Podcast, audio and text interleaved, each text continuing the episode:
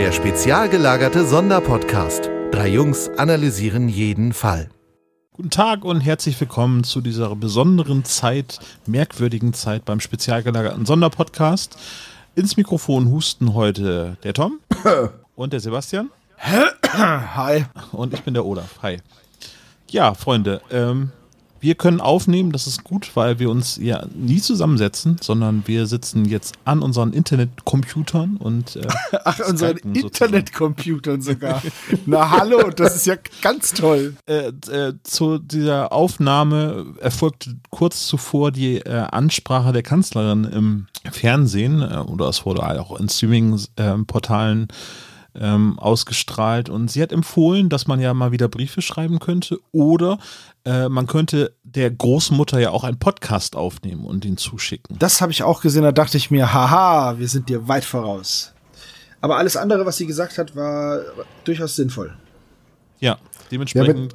Ja, ja Tom, die, die Briefe muss ich doch zum Kasten bringen und die muss doch auch jemand liefern. Kann ich nicht einfach ja, eine E-Mail schreiben? Das kannst du auch. Selbstverständlich. Okay, ja, mein, okay ich habe jetzt keine Oma mehr, aber. Genau, vielleicht viele Mitmenschen älteren Kalibers haben vielleicht keine E-Mail-Adresse, wie zum Beispiel meine Oma. Ja, gut, okay. Also ich, ich muss sagen, ich habe die Neujahrsansprache jetzt nicht gesehen. Ähm, okay. Bevor wir jetzt loslegen, um über die Folge aus unserem Folgenvoting zu sprechen, nämlich Höhenangst, äh, sei die Frage gestellt, Kollegen, was habt ihr so gehört? Tom, möchtest du anfangen? Ja, wenn ich darf, gerne. Mhm. Also ich höre momentan den Podcast von NDR Info mit äh, Professor Dr. Christian Drosten, dem Chef der Berliner Charité oder dem Chef-Virologen. Ähm, und ich muss sagen, dass ich diesen Podcast sehr empfehlen kann, weil er einem hilft, äh, nicht in Panik zu verfallen. Das ist super, oder? Also ich habe den auch die letzten Tage verfolgt und wie angenehm und Nein, das, das, das wirklich Wichtige an der Stelle ist einfach mal, dass einem Wissenschaftler, einem Forscher, einfach mal eine halbe Stunde, dreiviertel Stunde Zeit gegeben wird, sich zu äußern. Ja. Und nicht alles verknappt auf eine 30 Sekunden Aussage, die darin mündet, dass irgendjemand mein Toilettenpapier kaufen zu müssen. Der, der Drosten hat dann einfach eine ganz angenehme Art zu erklären, was wissen wir, was wissen wir nicht, was nehmen wir an, wo sehen wir Gefahren, wo besteht weniger Gefahr, warum machen wir eigentlich diese ganzen Vorsichtsmaßnahmen, warum sind die Schulen zu, äh, warum machen jetzt alle Geschäfte zu, warum sollten wir nicht in die Nähe von anderen Leuten gehen, selbst wenn wir nicht erkrankt sind. Äh, und diesen Podcast, das ist so das Einzige, was ich momentan neben meiner Arbeit und den drei Fragezeichen überhaupt höre, äh, kann ich nur empfehlen. Teilweise ist es ein bisschen, wenn man ähm, jetzt heute eine Folge hört, die von vor zwei Wochen ist, wo dann einige Dinge doch anders gekommen sind, als man sie da angenommen hat, ist das so ein bisschen ironisch da zu sitzen und zu sagen, nee, die Schulen werden garantiert nicht zumachen. Nee, bestimmt nicht. Aber ist halt so. Ne? Hm. Dafür ist es dann mal ein Forscher, der sich einfach mal 40 Minuten äußern darf. Ja, auf jeden Fall ist das Podcast-Format dafür super geeignet. Äh, zwar dann immer nur Tages- oder eventuell ein, zwei Tage zurückzuhören, aber es, man wird sehr schnell abgeholt und äh, es erdet einen ganz schön, wie eben halt die Einschätzung da ist, ja, finde ich. Sehr wichtig. Wir packen den Link auf jeden Fall in die Shownotes mit rein, weil es gibt immer noch Leute, die das bisher noch nicht gehört haben. Obwohl es teilweise auch in den öffentlich-rechtlichen Radiosendern irgendwie gekürzt äh, abgespielt wird. so richtig so zusammengekürzt, so, Sie sollten alle in Panik verfallen. ja, genau. Sebastian, was hast du denn so gehört? Ähm, also zuerst mal habe ich beim gemeinsamen Hören auf unserem Discord-Server mitgemacht. Ich war aber mäßig erfolgreich, möchte ich meinen. Ähm, also ich habe das zusammen mit der Michelle gehört und bin nach so zehn Minuten einfach mal eiskalt eingepennt. Deswegen kann ich über die neue Folge gar nichts sagen, außer dass Bob irgendwann eine Sprachnachricht aufnimmt. da bin ich. Da bin die ich, er vor allem nicht abschickt. Ich habe mich gefragt, ja. was für eine App das ist, damit diese Sprache nicht verschickt wird. Ja, Aber richtig. Die Folgenbesprechung erfolgt dann ja höchstwahrscheinlich im Jahre 2023. Ja, also bis, bestimmt, so. bestimmt. Und dann werde ich die, Vol äh, die, Folge bis dahin auch sicherlich gehört haben. Aber was ich gehört habe, ist äh, Butler Parker, die erste Folge. Ähm, das ist ein Hörspiel, da spricht, also es geht um einen Butler, und seinen Herrn. Und der Butler ist halt so ein älterer Mann, der schon ein bisschen in die Jahre gekommen, aber der ist ähm, mega der gute Kämpfer und voll der Sherlock Holmes Verschnitt. und gesprochen wird er von Lutz Riedel.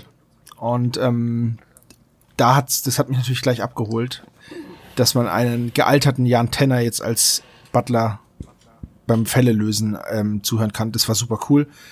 Es gibt auf Spotify diese ganzen Butler Parker Hörspiele. Allerdings habe ich von den Hörspielen drei nur gefunden. Und dann ist es irgendwie umgeschwenkt auf Hörbücher. Und das war irgendwie, das habe ich schnell wieder weggemacht. Das habe ich noch nicht weitergehört, weil ich fand die Hörspiele eigentlich ziemlich cool, die Sprecherleistungen echt, echt gut. Und es wird auch ausgiebig geflucht in diesen Hörspielen. Das ist auch einfach schön erwachsen, ne? Ähm, aber bei diesen, bei diesen Hörbüchern, das war dann wieder, ich, ich verstehe nicht, warum man dann da umgeschwenkt ist. Und ich muss mich dem Ganzen nochmal widmen. Hab das dann aber erstmal, war, war ich ein wenig geschockt und hab's dann nochmal ausgemacht. Ähm, von den Hörspielen sind drei Stück momentan auf, auf Spotify. Ich weiß allerdings auch nicht, ob es da noch mehr gibt oder ob dann die Sendung oder dieses, dieses Hörspiel, diese Hörspielreihe dann umgewandelt wurde auf ein Hörbuch. Keine Ahnung. Aber Frage. Ja. Ja. Ist Butler der Vorname oder die Berufsbezeichnung? Die Berufsbezeichnung. Er ist tatsächlich ein, er heißt äh, Joshua. Joshua Parker oder Joshua oder Joscha ähm, Joshua Parker und der ist halt einfach Butler von einem reichen jungen Anwalt. Das ist jetzt nicht so gut, weil ich hatte mir so viele Witze überlegt darüber, dass der Typ ein Butler ist, der kämpfen kann etc. Und Jetzt bin ich enttäuscht, weil jetzt kann ich die Witze nicht machen, weil jetzt stimmt es alles. Ja. So, aber jetzt, Leute, ich muss euch mal abholen. Ihr kennt die Romanheftserie nicht? Das ist eine Groschenromanserie. Ja, das dachte ich mir schon, als ich die Cover gesehen habe. Aber nein. Von Bastei, das ist eben. Es wirkt so ein bisschen, es ist so eine Antwort auf James Bond oder mit Schirmscham und Melone, würde ich jetzt sagen, ne? weil es ist ja auch ein bisschen so humoristisch gehalten. Ja, außer dass Butler Parker partout keinen Bock hat auf Weiber, ne? Ja, für ist er ja da. Und der, es gab eine Serie dazu, ne? Also auch eine alte Fernsehserie, du, äh, wo äh, Dirk Dautzenberg äh, aus Stahlnetz übrigens äh, auch ah, mitgespielt hat. Natürlich. Die gute alte Stahlnetzzeit. Stahlnetz habe ich noch nie von gehört. Ich weiß gar nicht, was das ist. Das ist doch so eine Metalband, oder? Rammstein Coverband, ja. Also die, die, diese Hörspiele von Butler Parker sind bei Maritim erschienen. Richtig, äh, die, aber nach drei Folgen eingestellt. Und ja, gut. Äh, ich glaube, ähm, bei Winterzeit Studios äh, werden jetzt äh, die ähm, nochmal fortgesetzt. Ne? Aber der Butler wird dann von Detlef Bierstedt gesprochen. Ah. Aber ob die weiter fortgesetzt worden ist, das kann ich euch nicht sagen. Aber du hast es doch damals äh, bei unserem äh, Auftritt mit Christian in, in, in Remscheid gekauft, oder? Äh, nee, tatsächlich habe ich das auf Spotify wurde mir das vorgeschlagen.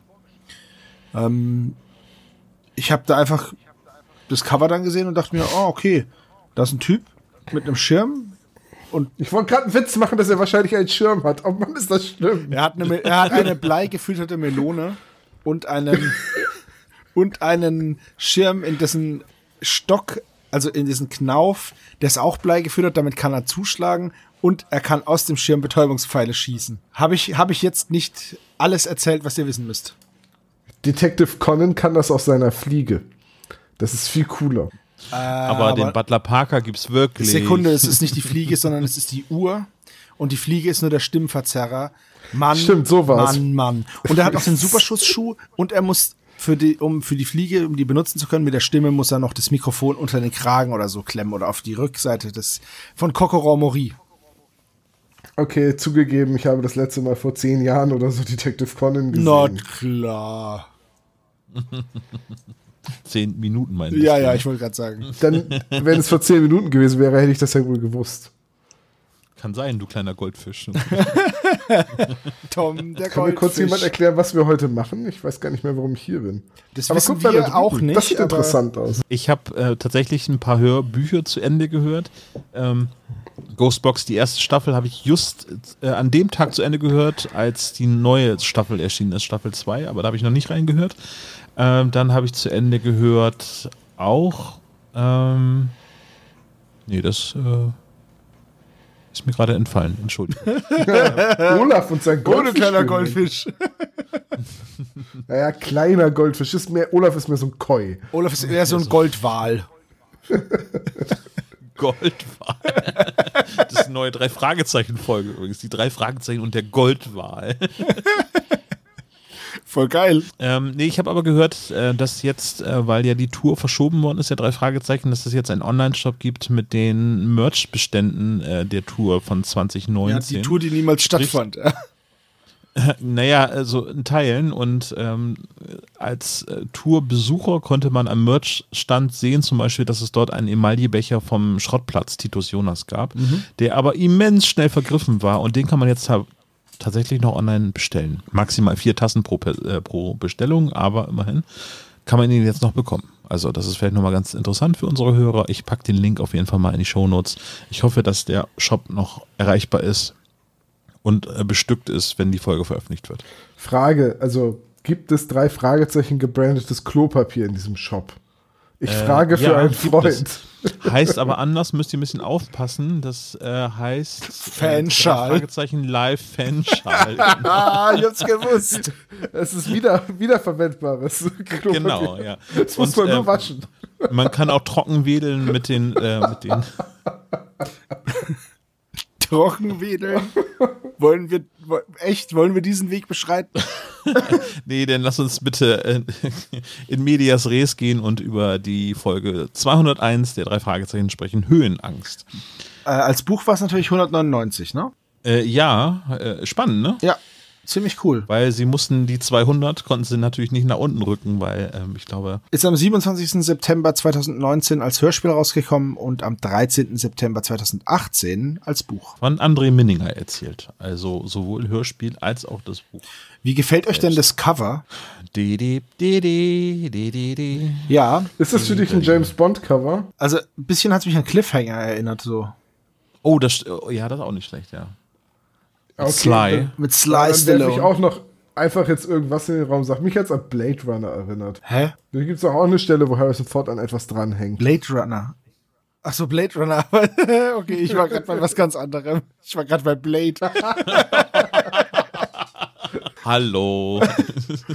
also ich finde, mir gefällt das Bild echt gut, weil ich aber auch die Farben und diese Farbgebung total mag. Ja. Also ich finde es richtig stimmungsvoll. Aber die Szene, die da gezeigt wird, die kommt ja so gar nicht vor. Nein, das ist richtig. Es hängt ja niemand an der Gondel. Aber ich denke mir halt, es kommt das Wesentliche vor. Es kommt die Gondel vor und es kommt dieses Abseilen vor, aber halt, hätten die jetzt da ein Seil dran gezeigt, dann wäre ja dieser coole Moment für Peter nicht gewesen, weißt du?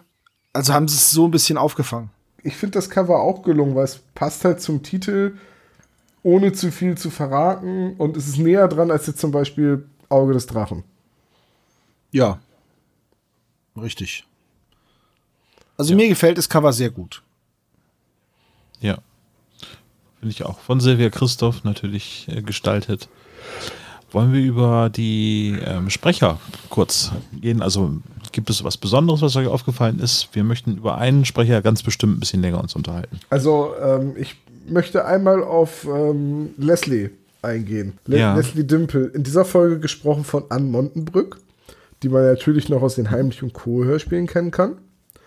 Äh, Bruck allerdings, nicht Brück. Habe ich Br Brück gesagt? Entschuldigung, ich meine. Ja, Bruck. kein Problem.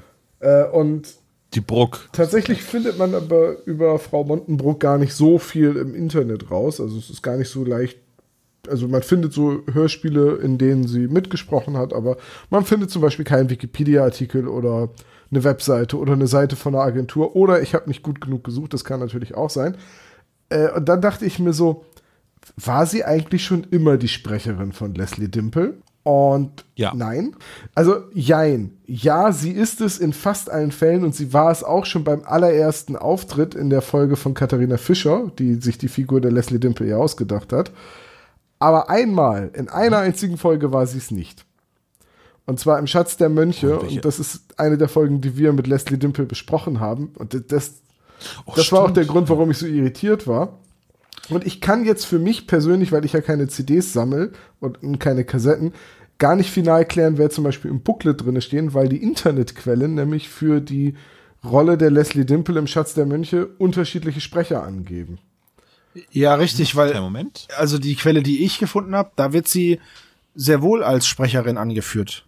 Ja, zum Beispiel sagt allerdings äh, RockyBeach.com Maya Steli und das drei Fragezeichen Wiki sagte Rika Blunk. Ja, und ähm, der, die Hörspielforscher sagt, dass es, äh, dass es an Montenbrook war. So, ich habe jetzt, ich hab jetzt nicht nochmal in die Folge reingehört, aber ich habe aber in meinem, aus meinem Gedächtnis heraus, und wir haben ja gerade schon geklärt, dass ich ein Goldfisch bin, ähm, Du bist ein Goldfisch, du bist ein Goldfisch. aus, aus meinem Gedächtnis hätte ich jetzt gesagt, es ist nicht an Montenbrunk in der Folge. Aber hey, ähm, im Booklet steht's drin. Da steht ja. sie auch als, äh, als Sprecherin drin? Ja, hm. genau. Jetzt bin ich richtig irritiert. Jetzt muss ich den Schatz der Mönche nochmal hören. Gib mir mal eben eine halbe Stunde. Ja, kein Problem. Wir warten so lange. okay. Ähm, wir machen derzeit weiter, ne, ja. Sebastian. Lass uns dann über die anderen Sprecher kurz reden. Wenn Tom dann nachher wieder dabei ist, dann lassen wir uns nichts anmerken. Ja. Ne? Was wollen wir noch, noch erzählen? Äh, Miss Andrews kommt vor. Zum, zum ersten erst Mal, oder? Also gefühlt ja. ist sie zum ersten Mal in einem Heidrun von dabei, Gössel. Ne? Oder ja, Gössel wird es ausgesprochen, glaube ich, genau. Ähm, ist aber hier auch zum ersten Mal von, von dieser Sprecherin gesprochen, ne?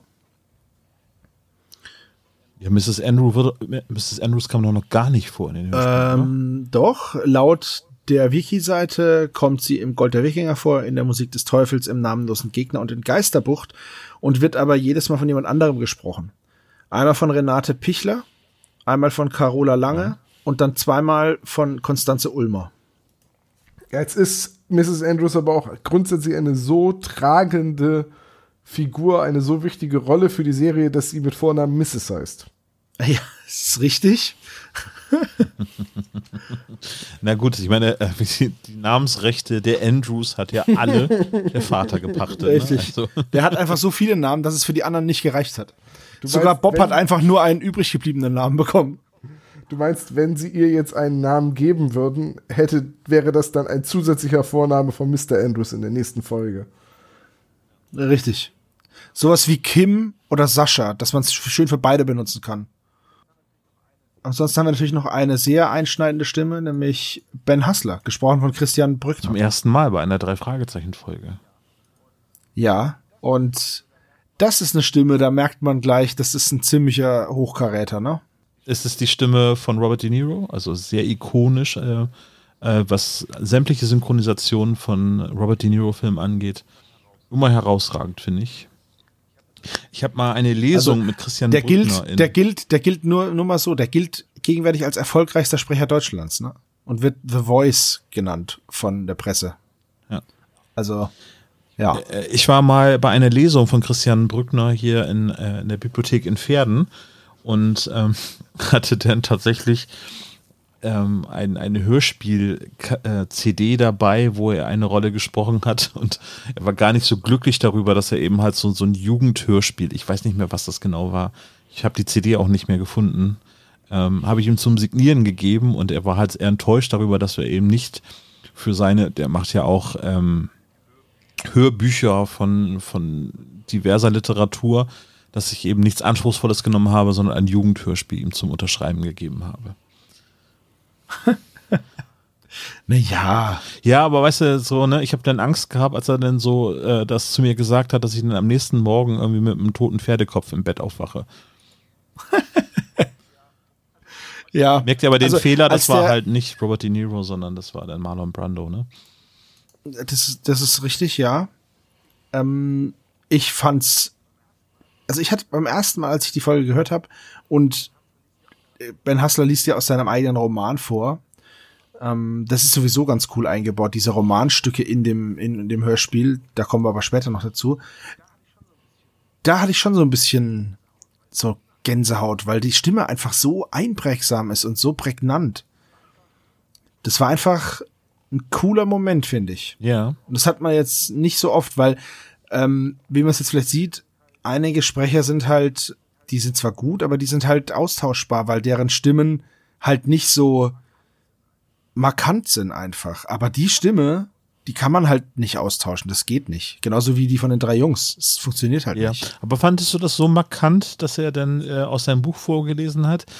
Ähm, ich ja, fand es eher untypisch, wie Christian Brückner quasi, also die, die äh, Rolle dann eben von Ben Hustler gesprochen hat, ähm, als er denn so ängstlich Später war. Ne? dann, also, ja. Wo er denn ängstlich ist. Ja. Das kam halt überraschend, weil ich gedacht habe, oh, jetzt kokettieren sie doch irgendwie mit Robert De Niro eben, der in den meisten seiner Filme irgendwie doch ziemlich voll der Badass ist. Ich wollte Badass wollte ich, ich vermeiden, weil ich weiß nicht, okay, wenn man hier Meet the Fockers irgendwie, also ne. Ja, aber Robert De Niro ist schon immer ein sehr harter Charakter, der harte Rollen spielt und ähm, da wird halt wenig gejammert und gejaunert und das ist natürlich dann in dem Fall mal interessant zu hören, dass auch das zu dem Repertoire gehört von Christian Brückner. Ja. Ne? Also ich habe ich hab Robert De Niro auch noch nicht so jammern hören, aber naja, also zumindest nicht ernsthaft, vielleicht wenn er irgendjemanden, einen Delinquenten irgendwie nachgeahmt hat oder so als Mafia-Boss, dann vielleicht. Ja. Haben wir noch was vergessen, Tom? Nee. Aber habt ihr einen Lieblingsfilm mit Robert De Niro? Mm. Ich glaube Heat. Ich wollte auch gerade sagen Heat, aber ähm, oh, ist schwer. Also ich würde sagen Heat. Ich finde den Taxi Driver ist natürlich krass. Ja, ne? gut, ich bin bei zweimal in Amerika. Aber hey, dann haben wir wenigstens drei sehr gute Filme mit Robert De Niro, die ihr jetzt ja, gucken cool. könnt, weil sowieso kein Kino aufhat.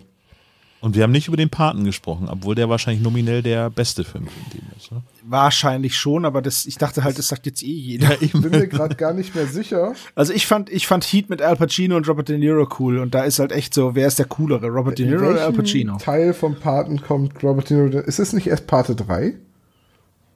Nee, ich glaube im zweiten Teil. Hm.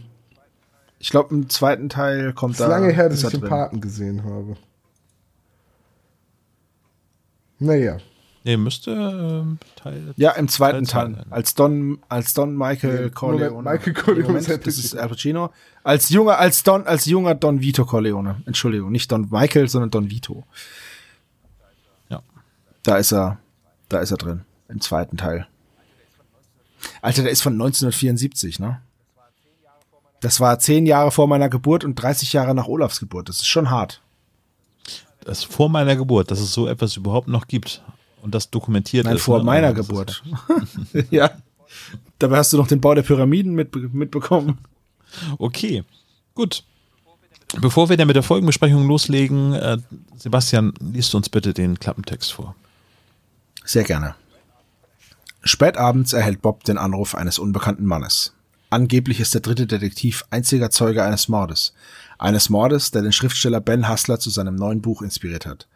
In Höhenangst beschreibt der Thriller-Autor einen realen, ungeklärten Fall. Bob glaubt an einen makaberen Scherz. Doch als er beginnt, die ersten Kapitel von Höhenangst zu lesen, überkommt ihn eine Gänsehaut. Fenster war auf Kipp. Deswegen Was? die Gänsehaut. oh Mann. Okay, Tom, ehrlich? wow. Ja. Hast du was getrunken? Ja. ja. Dann trink mal ein bisschen mehr. Man, man, soll ja aber so zwei bis drei Liter am Tag. Aber was sagt ihr zum Klappentext? Äh, finde ich äh, ganz gut. Schön angeteasert, was passiert. Ich finde es krass, dass ein Mord zur Sprache kommt. Überhaupt finde ich das in der Folge ziemlich krass, was da alles drin vorkommt. Ja, so. also ja, es wird so ein bisschen gemischt, Kinder, ne, weil es ist ja eigentlich Augenzeuge eines Mords wird ja nicht, also naja, ja, nee, stimmt, also er ja, wird halt, ja. er soll halt Zeuge einer Leichenentsorgung sein, was ich aber auch ziemlich krass finde. Also für, für so ein Kinderhörspiel, wenn ich sehe, die Tochter von meinem Kollegen, die die drei Fragezeichen, die ist jetzt halt zehn.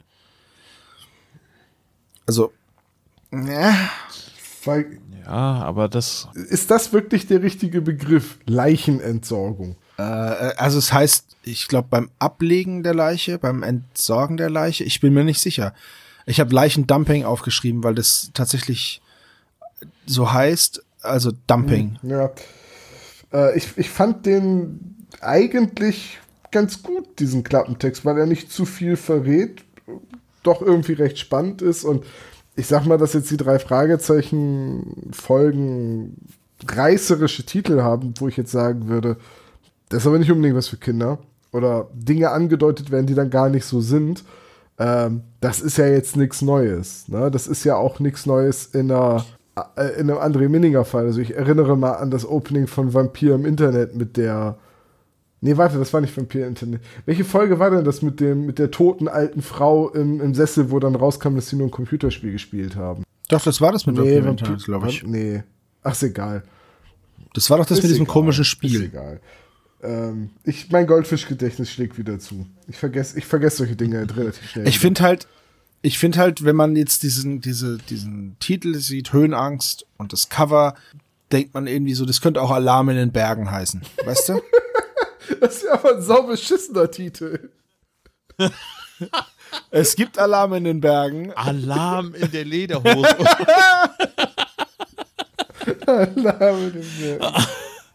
Ei, ei, ei, ei, ei, ei. Also Leute, es gibt doch wohl, hallo? Alarm, Es, Alarm. also, es ist unglaublich. Jetzt ganz kurz. Die, ich, ich erinnere euch an die Playmobil-Folge. An Patrick F. Patrick. An die Folge 1. Oh, warte, die, die, die habe ich noch nie gehört. Ja, die heißt Alarm in den Bergen. Ach so. So, also, Ah. deswegen. Aber Okay. wo, wo du das sagst, ne? Ähm, ich bin mal, und das ist jetzt Jahre her, da sind wir im Schwedenurlaub gewesen. Und wir steigen aus dem Auto, Parkplatz mitten im Wald, ne, machen kurz Rast, bevor wir weiterfahren zu unserem Ferienhaus und steigen aus. Und es ist totenstill. Lasst uns für einen Moment die Stille des Waldes genießen. Und in dem Augenblick, wiu, wiu, wiu, geht mitten im Wald eine Alarmanlage an von irgendeinem so Haus, das da zwischen den Bäumen stand. Und Deswegen, da musste ich gerade bei Alarm in den Bergen so. Ach so. Naja, ich dachte nur, der Titel ist ja nicht reißerisch. Höhenangst.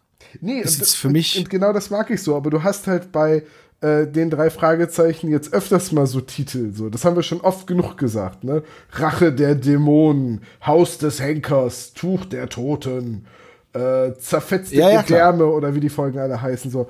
Ähm, okay, zugegeben, ich glaube, der letzte Titel ist von, ist von mir. Ähm, bin ich mir gerade nicht mehr sicher. Aber wa- was ich halt meine, ist halt Höhenangst, bodenständiger Titel, aber ein bisschen düstere Thematik im Klappentext. Es ist ja auch jetzt nicht unbedingt für Kinder. Es ist ja eher so Jugendhörspiel. Ja, also äh, es ist halt hier, hier wird ja ganz klar das True Crime Thema ähm, bedient. Das ist ja momentan so ein Ja. Megatrend. Ja. Ich, äh, ich kurz eben int, äh, einwerfen, dass ich mich da erinnert habe an Vertigo von. Ja, tut mir leid, ich bin erst zur Zeit des Farbfernsehens geboren. Also ähm, Du hast Vertigo nicht gesehen? Nein, ich, ich, hab, ich bin bei Filmen nicht sehr bewandert. Ich habe nie viele Filme geguckt als Kind. Ich habe tausend Hörspiele gehört, aber Lego bauen beim Fernseh gucken, das ging so schlecht. Der pensionierte Polizist John Scotty Ferguson verliebt sich in eine selbstmordgefährdete Frau, kann jedoch aufgrund seiner Höhenangst ihren Tod nicht verhindern. Dementsprechend fühlte ich mich da von den Motiven her so ein bisschen daran erinnert. Und ich meine, drei Fragezeichen Hitchcock, dass da eine Parallele geschaffen werden kann, ist jetzt nicht ganz abwegig.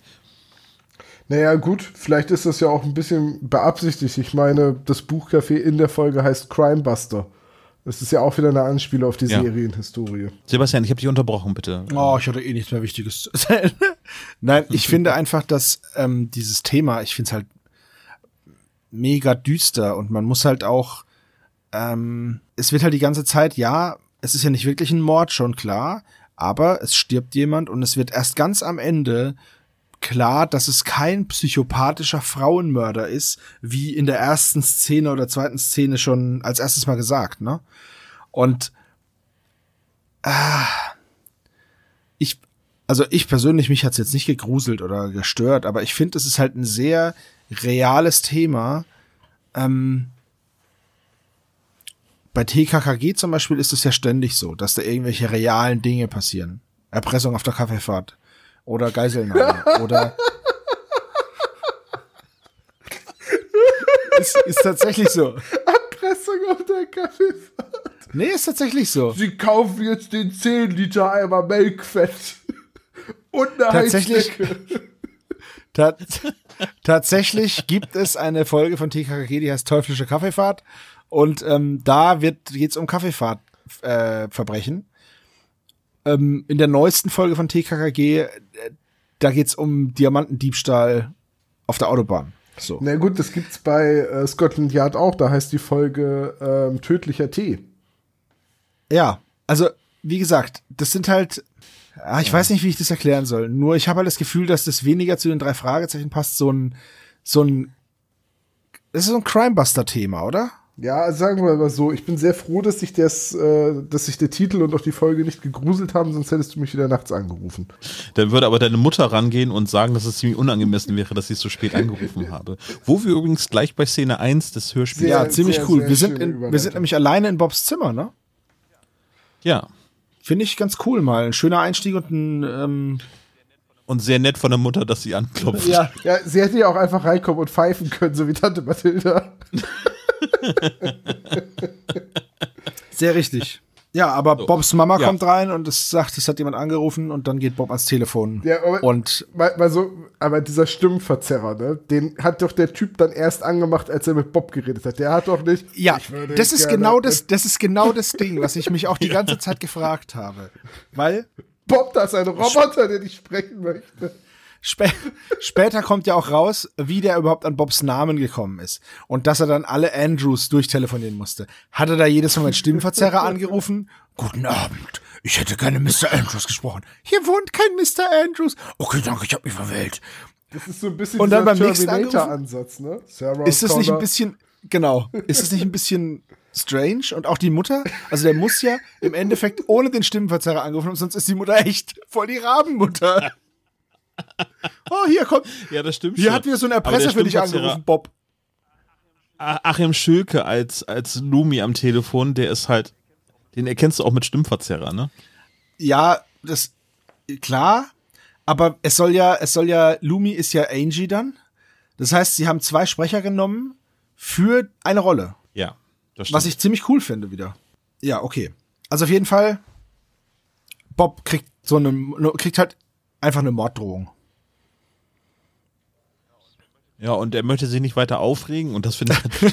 ach, dann, dann lese ja, ich jetzt erstmal meinen spannenden gut. Krimi. Auf den ich ja, ganz, ganz ehrlich, Olaf, wenn du 40 Jahre an der Seite von Justus Jonas ermittelst, hast du dich an Morddrohungen etc. zu später Stunde irgendwann ja. gewöhnt. Ja, bestimmt. Wahrscheinlich, wahrscheinlich gibt deswegen auch die Mutter einfach den Telefonhörer weiter. Er hätte Bob am Telefon gesagt, nee, hier mein dicker Kollege, der macht, ist für alles verantwortlich. Ja, ist richtig. Ja, also auf jeden Fall ganz cool gemacht, die Szene, weil man halt in Bobs Zimmer ist und so ein bisschen in einer anderen Szene anfängt. Und ja, das mit dem, das mit dem einfach das Buch lesen, so einfach weiter chillen, das hat mich auch gewundert. Was dann aber ganz cool gemacht würde, ist, dass es wird ja aus dem Buch praktisch, er liest ja dann und ähm, Axel Müllberg beschreibt ja dann, was er liest und dann kommt so ein Einschub und so ein Hörspiel im Hörspiel, ne? Ja. Und das ist und das ist auch ja. über das ganze Buch, also über das ganze Hörspiel gemacht, ist das, ist das wirklich cool. Es das hat mir echt gut genau gefallen. Zweimal vor? Dreimal? Ja, aber es wird. Nee, zwei da, oder dreimal, ja. Da und bei der Lesung. Weil, oder? Ja. Nee, es gibt auch noch eine Passage, wo Bob in der Zentrale was vorliest, ne? Irgendwie so, genau. Ja, zwei oder dreimal. Ja, ich finde das, ich finde das echt ein cooles Stilmittel und es hat mir gut gefallen. Soll ich euch was sagen? Das, nee. Das hm? ist mir erst beim zweiten Hören der Folge aufgefallen, dass da ein Hörspiel im Hörspiel ist.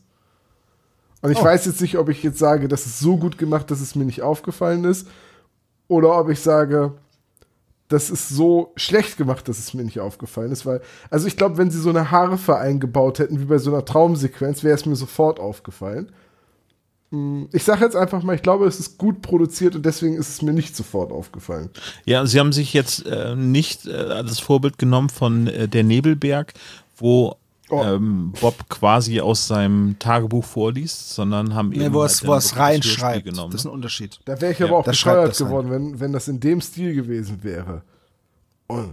Nee, nicht wie, wie er es reinschreibt, dass er das dann quasi vorliest, während er das schreibt Punkt, sondern dass er das halt einfach liest, weil Andreas Fröhlich ist ja durchaus ja, in der Lage. Ja, Andreas Fröhlich schon, aber Bob nicht. So. Ich meine, äh, weißt du, Bob, ja, ich weiß, er schreibt, aber er schreibt so langsam und redet dabei so langsam, dass es nicht gepasst hätte zu der Spannung aus dem Krimi-Roman. Wenn das einfach. Ja. Es, es, hätte, ja, glaube ich, point, einfach ja. nicht gepasst, wenn das jetzt ein Sprecher einfach komplett am Stück vorgelesen hätte. Deswegen fand ich das ziemlich cool. Und auch ein bisschen verstörend, als es dann dazu kommt, dass im Kapitel 4 von dem Buch wird ja dann beschrieben, dass äh, die Geiseln von, äh, von dem Entführer dazu gezwungen wurden, sich ständig zu schminken. So, jetzt, warte, jetzt stell dir mal vor, ähm, Sweet Revenge, das Videospiel aus Vampir im Internet, wäre ein japanisches Videospiel ohne Soundausgabe und Justus hätte alle Texte aus dem Spiel vorlesen müssen. Das hätte auch okay. nicht funktioniert. Ja. Also auf jeden Fall ein sehr schönes äh, Detail in diesem Hörspiel. Hat auch den Vorteil, dass André Minninger auch für das Buch verantwortlich war, weil ich vermute, dass er quasi diese Reprä Repräsentationsart auch schon beim Schreiben des Buches so Also ich möchte an der Stelle ähm, direkt einmal sagen, dass ich der festen Überzeugung bin, dass es so ist. Dass äh, das Buch wurde halt geschrieben, immer schon mit dem Hörspiel im Hinterkopf. Das ist halt der Vorteil, wenn man selbst auch die Adaption macht. Äh, und es gibt auch deswegen keine großen Handlungsunterschiede. Es ist nur ein Logikfehler ins Hörspielskript eingebaut worden. Also eine Sache wird im Hörspiel nicht erklärt. Über die könnte man stolpern, aber da kommen wir später zu. Okay. Hm? Sollen wir noch ganz kurz zusammenfassen, um was es überhaupt geht, warum Bob bedroht wird? Ja, äh, offenbar ruft ja ein Mörder an, der äh, ihm sagt, dass er zu viel gesehen hätte. Genau. Und dann liest er halt das Buch weiter und dann kriegt er raus, dass es im Endeffekt um ihn, dass er praktisch ein Zeuge ist von einem, ja, von einem, von einer Leichenentsorgung und dass es halt um einen Bankraub ging und 450.000 Dollar und Geiselnahme und allem drum und dran. Er, er kann einen Mörder angeblich identifizieren. Genau. So. Und dann sind wir schon am nächsten Tag in der Zentrale. Weil, weil Bob geht dann halt einfach pennen. Also. Ja, nee, er liest eigentlich das Buch die ganze Nacht und geht dann pennen. Richtig, sag ich doch. Kommt also völlig übernächtigt in der Zentrale an und erzählt, äh, erst einmal versucht er cool zu bleiben, dann wird ihm unterstellt, dass er halt schlecht aussieht und dann erzählt er halt die Geschichte, dass er angerufen worden ist und während er das Ganze erzählt, sind sie noch nicht so richtig äh, auf dem Plan, äh, bis dann tatsächlich das zweite Mal das Telefon klingelt, nämlich diesmal sein Mobiltelefon. Äh, ich fragte mich dann, warum Lumi denn nicht vorher schon auf dem Mobiltelefon? Und ich habe mich gefragt, woher er die Nummer hat. Ja. Wo, wieso hat er jetzt auf einmal die Handynummer von Bob? wo, hat, ja. wo hat er die denn her? Von der Mutter wahrscheinlich. Tatsächlich so. ist es im Buch so. Das ist der große Logikfehler, der eingebaut wurde. Im Buch wird es erklärt. Da, ah, okay. da weiß Bob nämlich, dass der Typ, erfährt er dann von seiner Mutter, so oft da angerufen hat und genervt hat, dass er Bob sprechen will, bis seine Mutter irgendwann total genervt die Handynummer weitergegeben hat. Das erfährt man halt nicht im Hörspiel, das erfährt man nur im Buch. Naja, gut, okay, dann ist es, dann ist es aber, ich finde es jetzt keine großen, keine große Sache. Also, das ist jetzt was, was mich nicht stört. Jetzt naja, weiß doch, okay. ich, ich, ich saß halt, also als ich die Folge hörte, ich so, hä, wie hat der denn, wo hat der Typ denn jetzt die Nummer her? So, das hat, mich hat das ja. total rausgeworfen. Na gut, wenn, wenn Bob einen Facebook-Account hat zum Beispiel, dann kannst du deine Nummer angeben. Kann man. ja, könnte man. Gut, ja, gut. Äh, also es wird nochmal aus dem Buch vorgelesen, um das äh, nochmal klarzustellen. Lumi ruft nochmal an und er, er erneuert nochmal seine Drohung und dass keine Polizei eingeschaltet werden soll, was man halt eben so sagt am Telefon, wenn man jemanden erpressen möchte. Und ich sag das drei, immer am Telefon, ähm, egal weswegen ich anrufe. Ja. Okay, gut, dann haben wir das geklärt. Wir hören uns die Tage. Ich sage immer am Telefon, Ihr Telefonat kann aus Qualitätssicherungsgründen aufgezeichnet werden. Das ist der erste Satz. Der zweite Satz ist, und keine Polizei. das ist richtig, genau.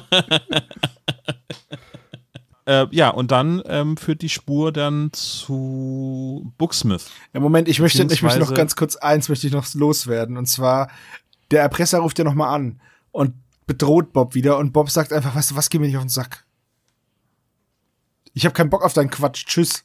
Und legt einfach. Naja, aber weil die schon so weit identifiziert haben, dass er offensichtlich verwechselt worden ist und für jemanden aus dem Buch gehalten wird, weil hätte er das Buch nicht gelesen, wüsste er nicht, warum er überhaupt beschuldigt Richtig, aber trotzdem finde ich, hat er ziemliche Balls of Steel.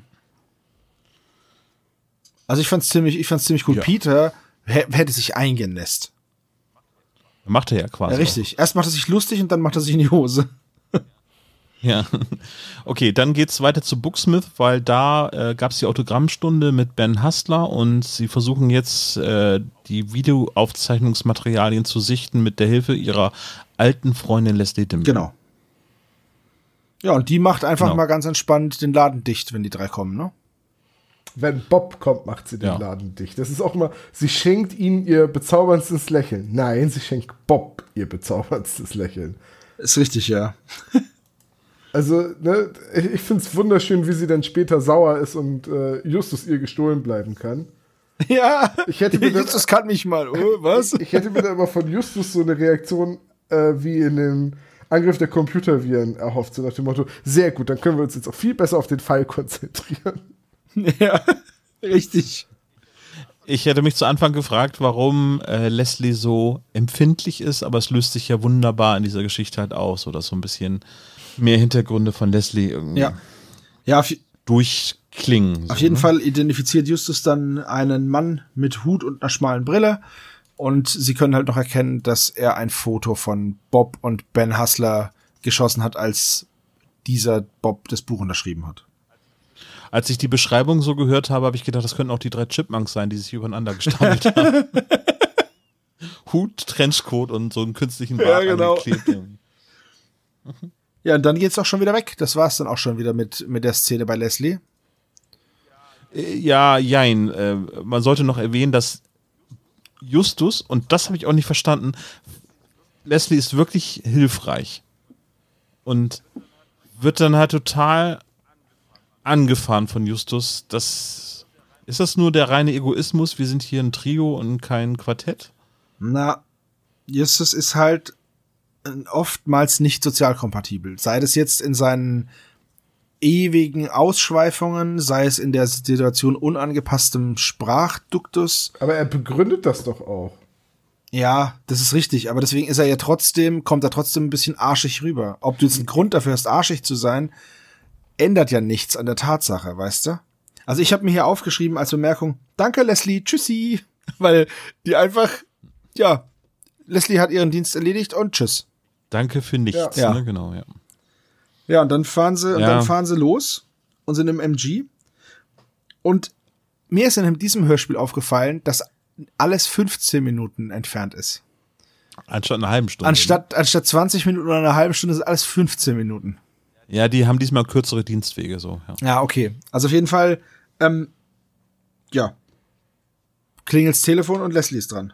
Nochmal, genau. Nochmal dran, ja genau. Nach einer Viertelstunde. Und erzählt, ähm, dass der Typ aufgetaucht ist, nachdem sie gesucht haben. Und dass, sie nennt die drei dann Spezies, ne? Oder, ihr, oder Ja. den Spezi, den ihr sucht, oder irgendwie sowas, Ja, ne? euer Spezi, sagt sie ja. Ja, genau. Voll gut. Lieben Gruß an André Minninger, vielen Dank fürs Einbauen. Ja, danke, danke. Just kidding, ne? Treuer Fan, André. Weiß Bescheid. Genau. so, wovon träumst du eigentlich nachts? Ah, das willst du gar nicht wissen. So, also Dann hör Fall. auf, mich immer anzurufen. Aber du bist ein wichtiger Bestandteil, Tom. ähm, gut. Ähm, Leslie macht ein Fass auf. Bob versucht alle zu beruhigen, weil Justus dann auch sagt, ja, die ist ja eh doof. also, Moment, Ey, Justus das hat, ist- Das, das hat er so nicht gesagt. nein, er hat nur gesagt, so, dann lassen wir sie jetzt schön schmoren, dass sie mal weiß, wie blöd sie sich verhalten hat. Das ist im Endeffekt die Quintessenz, das ist das Gleiche. Leslie ist doof. So, da können wir es jetzt auch in Ruhe lassen und einfach schmoren lassen. Ja gut, das ist dann ja aber auch schon die Szene, wo ähm, Bob sich dann entscheidet, doch mit dem Bus zurückzufahren. Genau. Aber das erst danach. Äh, Bob und Peter werden dann sauer auf Justus und dann sagt Bob, nee, komm, jetzt lass mich hier raus, ich fahr zurück und klär das. Ganz Das ist so dieser, ähm, das ist dieser Heldenmoment, den Bob da erfährt, glaube ich, oder? Ja, genau. So, er, er muss sich jetzt um die kleine. Lasst mir, ge gebt mir einen Sechsschusser und lasst mich zurück. Ja, und Ja, auch, die auch Szene wäre relativ unspektakulär, wäre es ja nicht dann noch irgendwie zu einer maßlosen Übertreibung irgendwie dann gekommen. genau, ähm, Bob soll dann überfahren werden anscheinend, denn es kommt ein schwarzer Buick und hält auf Bob zu, der sich gerade noch mit einem Sprung zur Seite retten kann. Ja. Und dann ist Bob wieder Balls of Steel. Ja, komm, ich fahre jetzt aber trotzdem zu Leslie. Tschüss. Also, dem scheint nichts was auszumachen. Naja, Ja, auch da wieder, wenn du seit 30 Jahren mit Justus Jonas unterwegs bist, ist das nichts Ungewöhnliches mehr, wenn jemand versucht, dich auf offener Straße zu überfahren. Ja, diesmal aber mit Ankündigung halt, weißt du? Ja, aber du überleg doch mal, wie oft die schon mit dem Flugzeug abgestürzt sind. Ich meine, das ist doch so ein Auto auch Du, echt nicht du mehr wild hier, oder? halt ab. oder mit, einer halt oder mit einer Rakete gestartet und so. Das ist wie bei täglich grüßt das Murmeltier oder Happy Death Day zum Beispiel. Ne? Ja. Da stumpft sie da auch völlig ab irgendwie. Ist ja scheißegal, ob ich draufgehe, ich wache eh am nächsten Morgen wieder auf. Ja, okay. Oder nein, Bob hat im Hinterkopf, Mensch, Folge 202 ist eh im Kasten und ich bin noch dabei. Also was soll passieren? ja, Justus, wir stürzen ab. Peter, beruhig dich. Das hatten wir schon mal. Wenn du die Hände hoch machst, machst du noch viel mehr Spaß. Maurice, mach die Hände hoch. ähm, ja gut, und in, in, der nächsten Szene befinden sich, also Bob fährt zurück nach Rocky Beach, um das Leslie zu klären. Und ähm, Justus und Peter fahren weiter zur Buchhandlung Crime Busters. Sehr viel Fanservice. Ja. Aber fand ich die charmant eingebaut einfach. Also, ja. das eine heißt Booksmith, das heißt Crimebusters, das, das ist, ist okay. Hat jetzt keinen ähm, total Die Buchhandlung befindet sich irgendwie äh, in Santa Monica am Venice Beach irgendwie. Ja, irgendwie so, ne? Ja. Kann ich mir gut vorstellen, aber ich kann. Ja. ja, und da ist eben Autogrammstunde von Ben Hassler, der dann hier jetzt auch zum ersten Mal spricht. Und da ist jetzt die dritte Szene, wo ein Hör, wieder so ein Hörspiel ins Hörbuch eingebaut wurde. Äh, andersrum ein Hörbuch ins Hörspiel, weil da ist es jetzt nur Robert De Niro, der liest. Und ist der, ja. Ist der Buchladen dann im Mermaid Center? Nee, daneben an. Ach so, okay. Die haben da, äh, dieses alte Hotel haben sie umgebaut. Ah ja, okay. Ja, das, das, ist auch eine Menge Fläche dann für Geschäfte. Genau, da haben über drei Etagen haben sie nach verschiedenen Genres äh, Krimis sortiert. Ja. ja, mal, mal, so eine doofe Frage. Ne? Das ist etwas, was ich mich beim Konsum der Folge äh, dann doch im Nachhinein gefragt habe. Ähm, der Ben Hustler erkennt ja die Angie in der Hütte oben sofort. Ja. Ja. So, weil er mit der auch mal zusammen war, er weiß, wie sie aussieht, er durchschaut auch ihre Verkleidung. Warum erkennt er sie denn, wenn, während sie als Zaungast bei seinen Lesungen ist, nicht? Ähm, bei, weil bei dem davor war es ja der Mann. Richtig, erst war der Mann da und. Ja, aber jetzt bei der Lesung ist ja sie da. Richtig, aber sie steht halt ganz weit weg. Vielleicht hat er sie einfach nur nicht gesehen. Hm. Du meinst wie in diesem Xavier Naidoo-Lied? oh Gott. Sie sieht mich einfach nicht, oder wie? Ja, nee, das andere Xavier Naidoo-Lied. Das andere Xavier Naidoo, wo es drum geht. oh Gott. Ich weiß gar nicht, ob das noch die richtige Zeit ist, über Xavier Naidoo zu sprechen. Ja, doch, man kann das, über alles wenn lachen. RTL ihn verbannt hat. Man irgendwann. kann über alles lachen. Ja. Dieser Weg wird kein leichter sein, das Lied meinen wir. Okay. Also dieses, dieses, dieser Hör, dieser Hörbucheinschub, den finde ich ziemlich cool und auch, dass es dann damit endet, es krachte und dann haben sie so ein Knallgeräusch eingebaut und dann, das, ich finde es einfach schön gemacht. Man ist irgendwie mit dabei bei dieser Lesung, das finde ich schön. Das ist ähnlich wie bei der Lö äh, Lesung von ähm, Ritual der Schlange. haut da übrigens jemand nur eine Tür zu. Ja, das ist auch okay. Im Hörspiel klingt es so, als würde jemand eine Pistole abfeuern. Ich finde, es ist, es ist ja, so ein so undefinierbares ne? Geräusch einfach und das finde ich gut. Weil das soll ja auch schon so, es krachte. Und dann hast du irgendein Geräusch, das halt ein lautes Krachgeräusch von sich gibt. Aber du weißt nicht, was das ist. Und das finde ich cool gemacht. Das ist der zweite Punkt, wo sich das Hörspiel als Einschlafenfolge disqualifiziert für mich. Es ist sehr richtig. Absolut. Das ist der erste Punkt. Äh, der äh, Auto. Das Überfahren, ja. Ja, ja genau. Ach so, das Überfahren. Okay. Ähm, was mich aber wirklich schockiert hat an dieser Szene ist, dass das Buch 38 Dollar kosten soll. das fand ich voll krass. Das sind umgerechnet 35 Euro und 2 Cent. Für ein Buch. Für ein. Für so ein, für ne, Krimi. Für ein Taschenbuch halt, ne? Ja gut, kann auch Hardcover sein, aber trotzdem. Ja. Aber, eine, aber auch ein Hardcover-Buch kostet keine 35 Euro. Das weiß ich aus zuverlässiger Quelle. Vielleicht ist es ja ein Bildband. Aber äh, es gibt ja auch in Amerika keine Buchpreisbindung. Vielleicht haben sie denn ja auch im Zuge dieser Autogrammstunde quasi das, äh, den Preis hochgesetzt, dass das Buch eben inklusive der Unterschrift eben zu sehen ist. Ja, toll. Das ist ja ganz toll. Nee, das glaube ich nicht. Oder vielleicht hat es auch einfach eine schöne Betonung. 38 klingt besser als 18. Naja. Es ist egal. Irgendjemand was, hat bestimmt. Wisst ihr, was ich viel, viel bezeichnender finde? Dass der große Star-Autor Ben Hustler nach einer Lesung exakt 30 Minuten Zeit für Autogramme etc. hat. Das ist doch schön. Also 100.000 Fans, aber er hat 30 Minuten Zeit. Der ist doch morgen wieder in der nächsten Buchhandlung gleich um die Ecke. Ja, das mag ja, also erst mehrere Tage in Los Angeles, ja, aber es wird halt gesagt, ne? Deswegen steht der große Autor Ihnen jetzt 30 Minuten zur Verfügung. Wow, also, also wirklich, wow. Aber nur, naja. wenn Sie jetzt auch das Buch für 38 Dollar kaufen. Also, ich, ich als regelmäßiger Besucher der Frankfurter Buchmesse kann dir sagen, dass es an diesen ähm, Signierbütchen, die es da gibt, die es dieses Jahr wahrscheinlich nicht gibt, weil es bestimmt dieses Jahr auch keine Buchmesse gibt, ist egal. Also auf jeden Fall an diesen Signierbütchen, da ist, du hast du auch eine halbe bis eine Stunde Zeit und dann sind die Leute wieder weg. Mehr ist da nicht Zeit eingerechnet, wenn überhaupt. Also dieses, dieses Treffen, beziehungsweise diese anberaumte Zeit ist nicht unrealistisch. Hm, na gut, wenn du das sagst. Also als wir damals ähm, da waren und André Marx und Christopher Tauber getroffen haben, da war's ebenso, als die 200 rauskam, ne? Da saß André Marx in so einer, in so einem kleinen Glasbütchen und hat fleißig unterschrieben. Und da kommt ja dann nach einer halben oder nach einer Stunde schon der Nächste und will da rein und dann war's das. Dann bist du da raus. Und dann ja, gehen gut, die entweder nach Hause einer, oder. Aber ja. auf einer Lesung mit, also auf deiner eigenen Lesung, wo sonst kein anderer auftritt, na, du weißt ja nicht, ob das vielleicht heute nicht seine, seine zweite oder dritte Lesung ist, weißt du? Ja, aber du unterschreibst doch trotzdem so lange, bis keiner mehr da ist, der noch was von dir will. Nicht, wenn du um 14 Uhr noch einen Termin hast.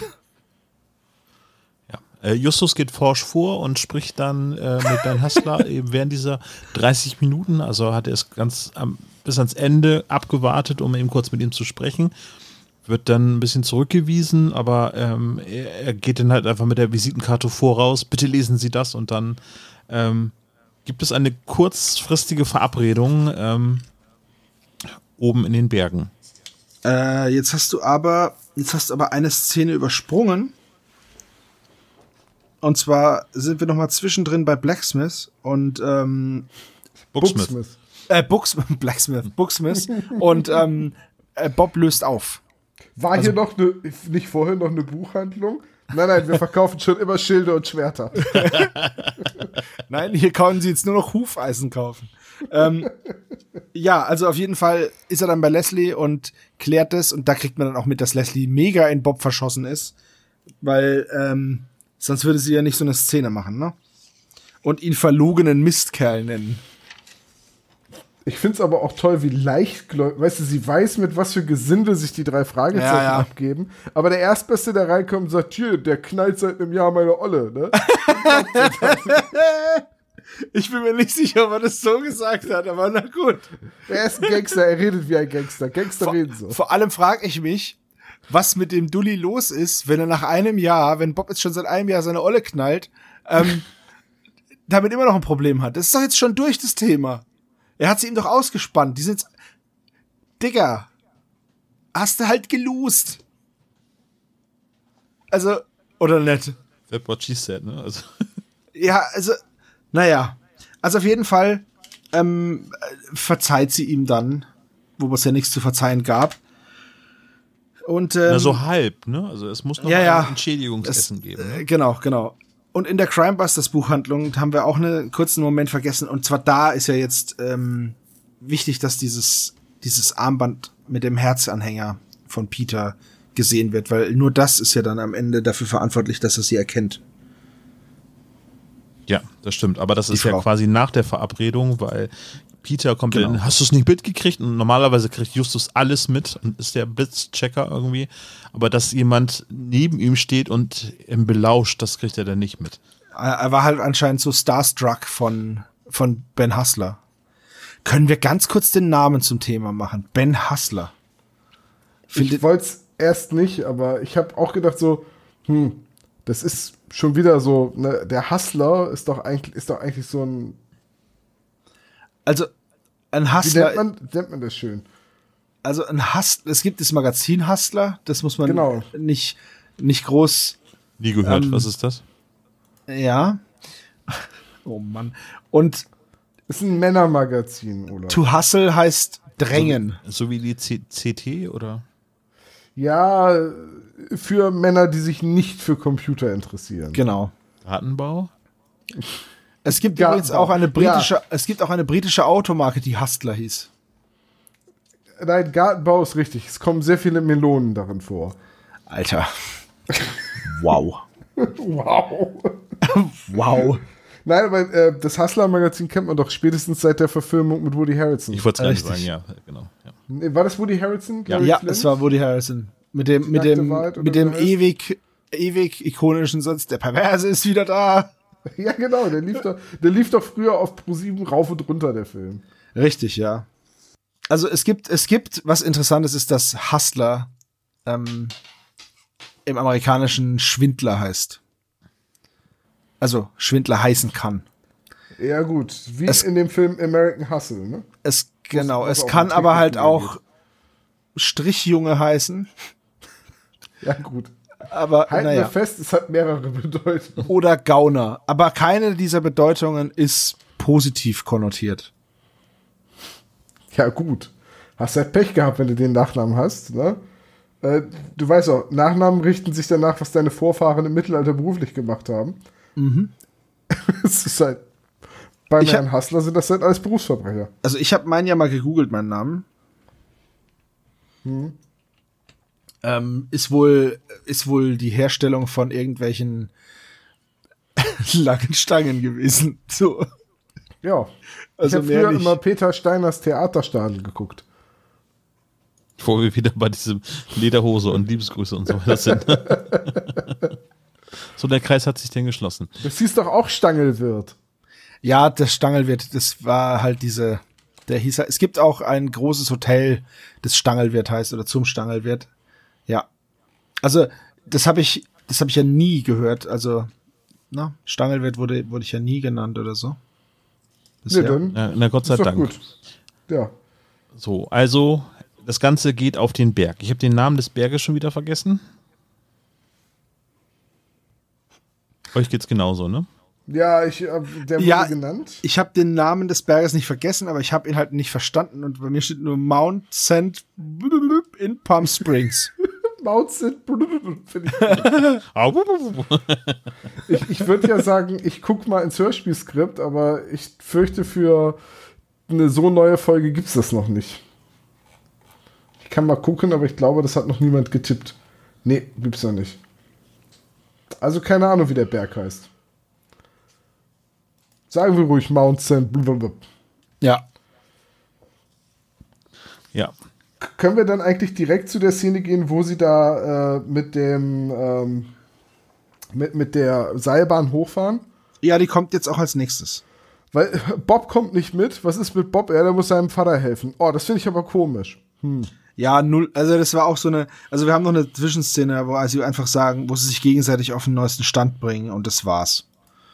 Und dann fahren sie halt zu dieser Seilbahn und dann ist Bob auf einmal schon nicht mehr dabei. Ja.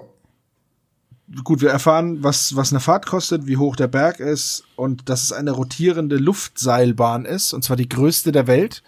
Hat einer von euch das mal gegoogelt? Ja. Nee. Und? Sehr beeindruckend. Und es wird auch ganz nebenbei von Peter erwähnt, warum sie bisher noch nicht ins Vergnügen gekommen sind, sich diese Seilbahn zu geben. Und die Antwort von Justus war, es ist halt einfach verdammt teuer.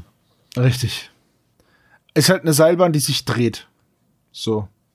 Das ist der ganze Trick. Die dreht sich im Kreis, dann hat man so einen schönen Panoramablick. Was man mit einer Kopfdrehung auch erledigen könnte, hier spart man sich das Kopfdrehen. Dafür zahlt man 25 Dollar. Genau. Habt ihr verstanden, warum man eine rotierende Seilbahn braucht? Wegen des Ausblicks. Ne? Ja, gut, okay. Wen es interessiert, wisst ihr, wie lang die längste Luftseilbahn der Welt ist? Interessiert mich tatsächlich nicht. Das interessiert aber, mich jetzt wiederum nicht, dass es dich nicht aber, interessiert. ja, aber dann hau doch raus. Die steht in Schweden in Narsjö und ist 13,2 Kilometer lang und ist damit die längste Personenseilbahn der Welt. Verrückt, oder? 13,5 Kilometer. Finde ich schon ganz cool. Also du fährst halt mit dieser Person, ist einfach, das ist ganz lustig. Was meint ihr, wie lange das dauert? 13,5 Kilometer mit einer Seilbahn zu fahren. So ein, so ein Jahr? Nein, jetzt mal ernsthaft. Keine Ahnung, eine Stunde? Anderthalb, ja. Äh, Schon abgefahren. ja, also würde ich jetzt nicht zum Pendeln benutzen. Ja, wobei 13,5 Kilometer. Nee, würde ich nicht zum Pendeln benutzen. Ich fahre jeden Tag 20 Kilometer. Ich brauche keine anderthalb Stunden. Ich meine, der Ausblick ist wahrscheinlich schöner als, aber wenn man es immer wieder gesehen hat, die, die führt halt durch dieses, durch dieses schwedische, durch diese skandinavische Landschaft halt einfach, ne? Also Schweden ist ja ganz schön, wenn nicht die Alarmanlagen im Wald wären. ja, habe ich auch schon viel davon gehört. Enjoy the silence. Gut, okay. Ähm, dann kommen sie oben an und begeben sich dann zur, zur Bude oder zur Butze von vom Herrn Hassler. Ja. Das Ganze dauert 10 Minuten Fußweg nochmal. Die Fahrt nach da oben dauert 15 Minuten und die Seilbahn fährt alle 30 Minuten hin und her, ne? Ja. Das Und sind so, also, ja, entschuldige. Ich finde, ab jetzt ist das quasi schon das Ende der Folge. Danke, ganz genau, oder? Also ewig, irgendwie, lange, ist, eine ewig lange Endszene, kaum Detektivarbeit bis hierhin. Es na, äh, reiht sich eigentlich alles wie an so einer Perlenschnur auf. Und äh, aus der reinen Bequemlichkeit werden jetzt einfach alle Charaktere an einen Ort zusammengezogen. Also ich, ich fand's auch ziemlich krass, weil wir sind jetzt hier ungefähr, ich habe dann mal geguckt bei Spotify, wir sind jetzt ungefähr bei der Hälfte der Folge. Und wir befinden uns jetzt nur noch, es gibt jetzt bis hierhin hatten wir zehn Szenen. Und wir haben insgesamt 15. Ja. Und die sind jetzt halt einfach, da passiert jetzt halt sehr, sehr viel, aber es wird halt auch die ganze Zeit einfach geredet. Also die sind jetzt nur noch in der Ranger-Station und in der Seilbahn, das war's. Gut, okay, ganz kurz ist Peter noch an einer anderen Ranger-Station, die sich Adventure irgendwas nennt, Adventure Camp oder sowas. Ähm, aber das war's. Es ist jetzt ein langer Showdown, das stimmt schon. Richtig. Ich find's mal ganz cool, dass man sich so viel Zeit nimmt für den Showdown, weil es halt oft auch so ein Durchgehusche ist und man dann diesen Easy Way Out nimmt und eine, so eine Rückblende macht. Ne? Hier wird das Ganze halt ein bisschen in die Länge gezogen. Das finde ich nicht schlecht, muss ich sagen. Aber der Weg dorthin war halt sehr hoppla die hopp.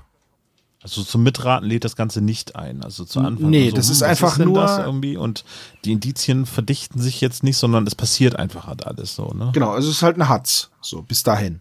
Ja. Und ähm, da vergehen ja auch ein, zwei Tage, bis sie das alles rausgefunden haben. Und jetzt befinden wir uns ja nur noch, ähm, jetzt dauert das Ganze vielleicht eine halbe Stunde, was jetzt passiert. Es ist quasi Echtzeit, was denn passiert, ne? Also. Ja, ja, fast. Fast. Ja.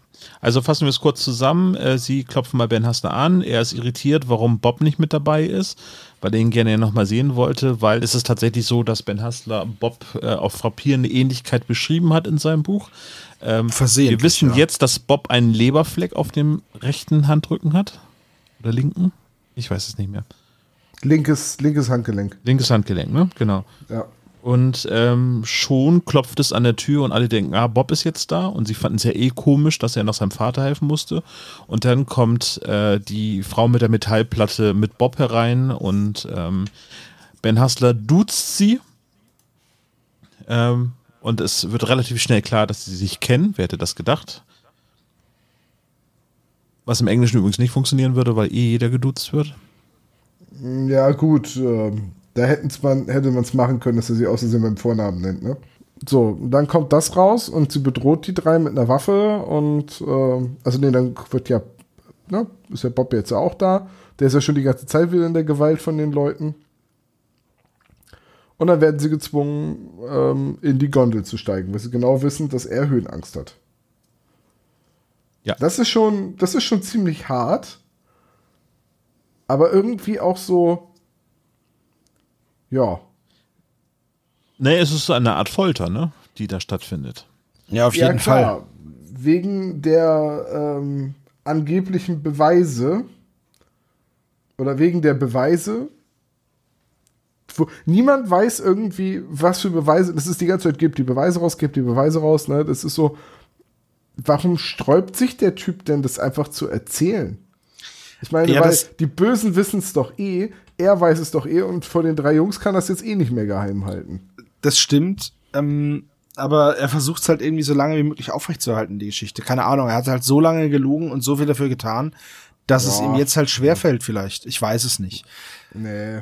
Aber es ist halt, es ist halt eine lebensbedrohliche Situation.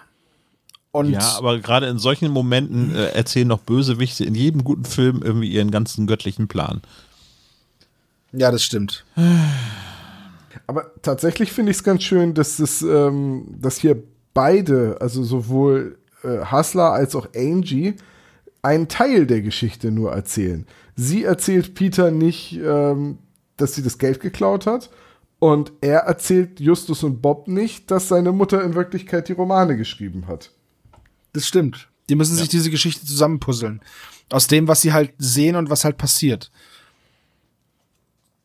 Ja. Finde ich ganz cool gemacht. Also das, mir gefällt dieser Showdown schon und auch diese Verwicklungen, wer mit wem und wer wen in der Hand hat. Es ist halt dieser Mexican Standoff. Naja, wobei, Mexican Standoff ist es ja nur mit mehreren Parteien.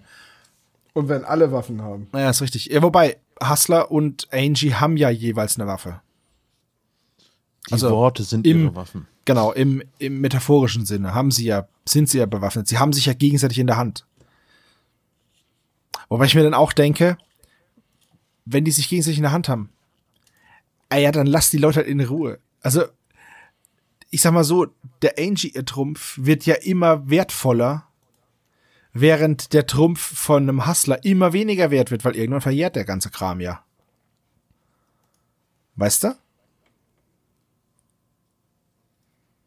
Nee. Natürlich. Die hat, die hat halt Betrug begangen. Unterschriftenfälschung und, und Betrug halt, Diebstahl, schwerer Diebstahl. Das verjährt irgendwann. Aber der Ben Hassler, der wird ja immer erfolgreicher mit seinen Büchern und hat immer mehr zu verlieren, je mehr er schreibt.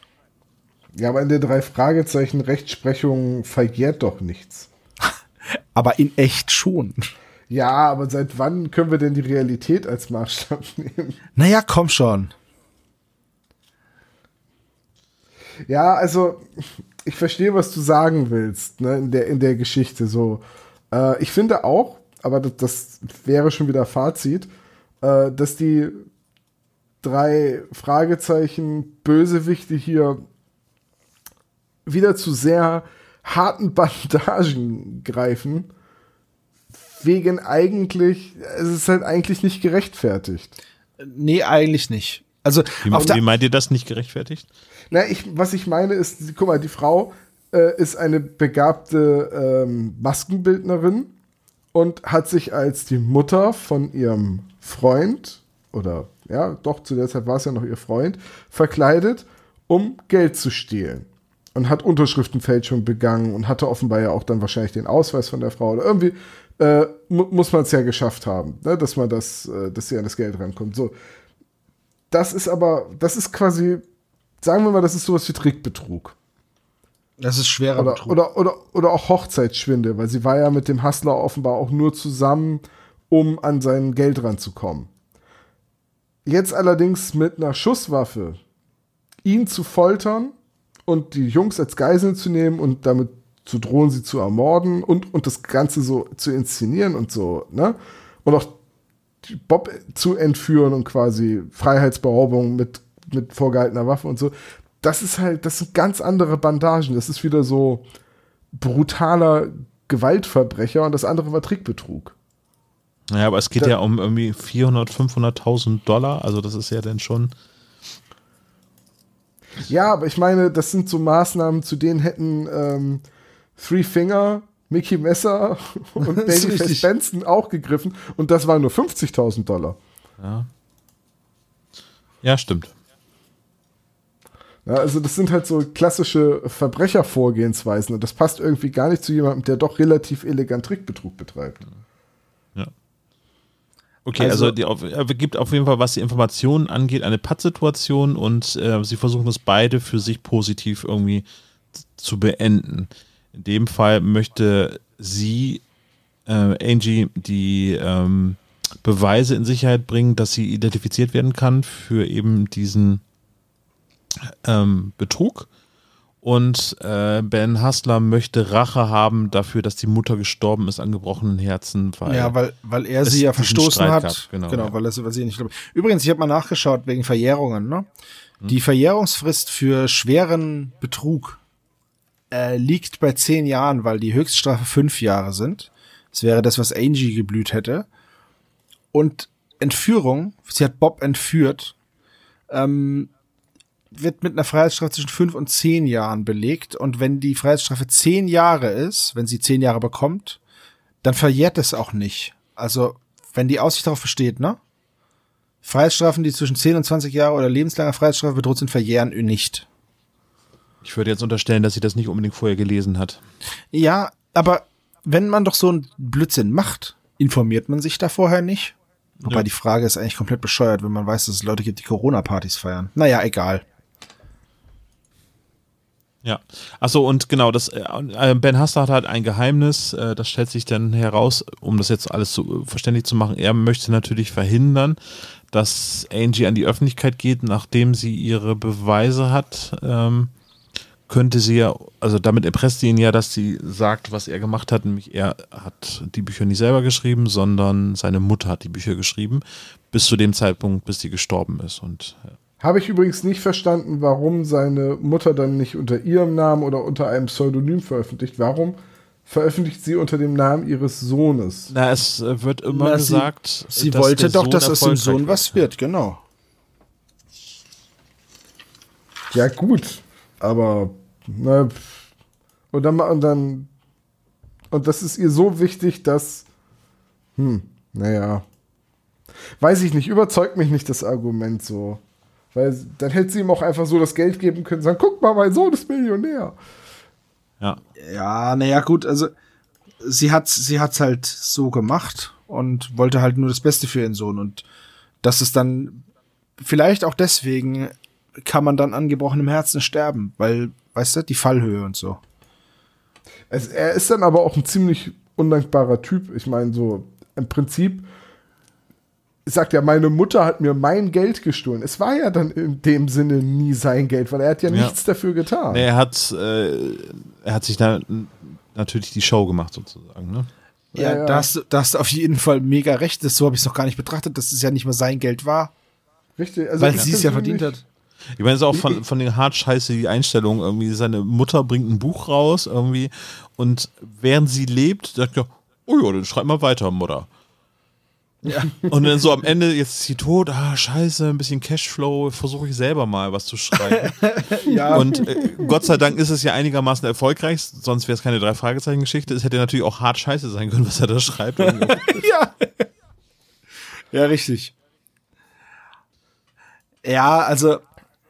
Offenbar ist er auch ein einigermaßen begnadeter Schriftsteller. Ja, was nicht so begnadet ist, ist natürlich, dass man seine eigene Geschichte mit allen möglichen Hinweisen am besten auch, wie man ihn am besten foltern kann, noch ins Buch schreibt. ja, okay. halt, oh, ich mag es überhaupt nicht, irgendwie so ganz krassen Höhen ausgesetzt zu werden. Ich habe ganz schlimm Höhenangst. Vielleicht Deswegen, soll das aber auch darstellen, was für ein schlechter Schriftsteller er ist, weil ihm nichts Besseres einfällt, als Dinge aufzuschreiben, die halt wahr sind. So, so Kreativität. Hm, wie heißt denn mal mein Hauptcharakter? Hen Bustler. Nee, das ist, ähm, wie nenne ich ihn denn mal so? Nennen wir sie Lisa S. Nein, das ist zu offensichtlich. Nennen wir sie L. Simpson. L. Simpson. Aber wie, wie heißt das Reality Crime oder so wird das tituliert? Und er soll der Erfinder sein, wo man denkt so, ähm. Nein, nein, nee, er ist nicht der Erfinder, er ist der Gott des Reality Thrillers. So wird's genannt. Ah, oder so. Ganz zu Beginn wird er als Gott des Reality Thrillers äh, genannt. Genau. Ja. Oder tituliert. Ja. Ja, gut. Ähm, wir sind jetzt aber immer noch in der Gondel, ne? Ja, haben einen kleinen Hänger ja. gerade. Genau, wir, sind, wir hängen gerade in der Gondel fest, die sich auch noch dreht. Ben Hassler zusammengekauert auf dem Boden wird dann ohnmächtig. Ja.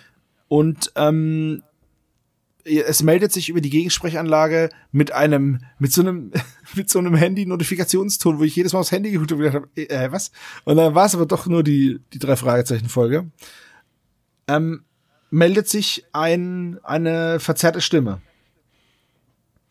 wo auch klar ist, dass es jetzt eben nicht Angie sein kann, weil die hatten wir ja gerade in Live gesehen und gehört. Also wissen wir jetzt, es gibt zwei Täter. Und die wollen immer noch das Geheimnis erfahren. Und schreiend und kreischend gibt Ben Hustler das dann preis, wo es ist, wird dann ohnmächtig und Peter findet Kletterwerkzeuge in der, in der Kabine. Und was ich ganz gut finde, ist, dass er dann sagt, ja, das sind gerade mal 20 Meter. Das ist, das ist sehr, sehr mutig. Das ist wow, Alter. Vom, vom mutigen Peter, solange es nicht übernatürlich ist. Das ne? ist ein sechsstöckiges Haushalt, ne? also, ne? just saying. Das ist ein entspanntes kleines Hochhaus. Aber so. er lässt sich ja runter in einen Baum fallen, ne? Oder er lässt sich doch nicht fallen. Das, Alter, das sind nur, nur 20 Meter. Roll ich mich ab. Was? Drei, drei Punktlandung. Superheldenlandung. Nein, aber da sieht man wieder mal, dass die Theorie, die ich schon vor einigen Podcasts aufgestellt habe, dass Peter immer nur dann Angst hat, wenn er sich nicht auf seinen Körper verlassen kann, dass die stimmt. Also ganz ehrlich. Steht so in der Serienbibel, äh, ne? Also sehr gut. Ja, keine Ahnung, ob das in der Serienbibel steht. Ich Körper. hab die Serienbibel ja nicht, von daher kann ich es nicht sagen. Äh, es ist mutig, solange äh, nichts Übernatürliches im Spiel ist. Ja. Und er seilt sich dann halt einfach mal diese schlappen 20 Meter, naja, ist ja fast nix. Seilt er sich ab und kraxelt dann also unter dieser Seilbahnstation muss ja auch irgendwie nichts sein. Also 20 Meter nichts und dann kommt irgendwelcher Felsen, der muss das ja auch wieder hoch. Und dann. Er ist halt, er ist halt schon ziemlich begabt. Ja, es ist voll das Tier. Äh, und dann klettert er halt einfach wieder hoch. Ich würde jetzt so gerne sagen, das wird im Buch halt total gut erklärt und Nein. Ähm, nee. Er ist halt, weißt du, hast du mal Worms gespielt? Peter hing unten an diesem Seil ja. und, Moment. und dann muss man immer so schwingen und dann dotzt der Wurm immer überall so. ja, dann, Peter hat einfach wie mit dem Ninja Rope die, äh, das Momentum genutzt, um sich quer durch die Schlucht dann zu transportieren. Stupid. ja, genau. Oh oh. und noch mehr Wormsgeräusche. Reinforcements have arrived. Okay. Gut. Ähm, die Ranger-Station mit dem Versteck ist natürlich auch 15 Minuten weg, das ist klar, ne? Mhm. Also beziehungsweise von der Ranger-Station zum Adventure Center, so. Und da sind die Bilder versteckt, die ganz klar beweisen, dass Angie den Raub begangen hat oder die, diese, dieser, diesen Betrug und das Geld abgehoben hat ähm, und nicht die Mutter von und Ganz ben ehrlich, diese Bilder beweisen ein Scheiß. Denn das Einzige, was auf den Bildern zu sehen ist, ist eine Frau in dunkler Kleidung, die einen Hut auf hat und einen Schleier vorm Gesicht. Und das Einzige, was darauf hindeutet, dass, also das einzige Indiz, dass es nicht seine Mutter, sondern Angie ist, ist Angies blödes Silberarmband mit dem Herzchen dran. Das ist, bestimmt, halt, das ist bestimmt auch nur so einmal gibt. So, Herzarmbänder wird sich, glaube ich, nicht durchsetzen. Nee, ist glaube ich so, ganz, so, so, ein ganz neuer Trend ist das auch, finde ich auch Quatsch. Ist wie Bubble Tea. Wird nicht lange bleiben. so, und dem, dementsprechend habe ich halt auch gedacht, so, also an Angie Stelle wäre ich mit den 400.000 Dollar sonst wo und zwar super gechillt dabei. Ja, ja, vermutlich Gut, okay, schon. Sie weiß nicht, dass das der Beweis ist, aber soll uns Ben Hassler vielleicht als absolut inkompetenter Idiot verkauft werden?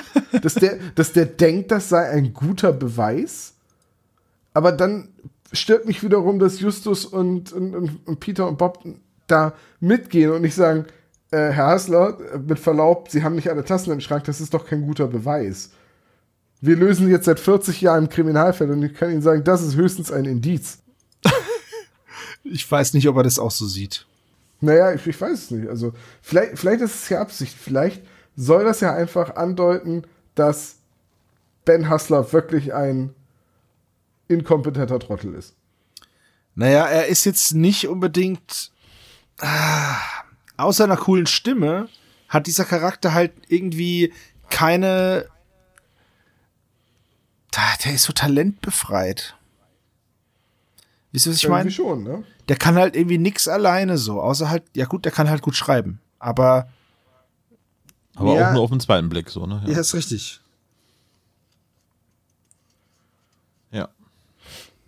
Ja, okay. Auf jeden Fall ähm, Showdown mit Inspektor Cotter, der zur Hilfe kommt äh, und rettet die quasi in letzter Sekunde. Naja, letzte Sekunde ist jetzt übertrieben, aber im Grunde Ja, genommen na, ist es Moment, so. Sekunde, Sekunde, Sekunde.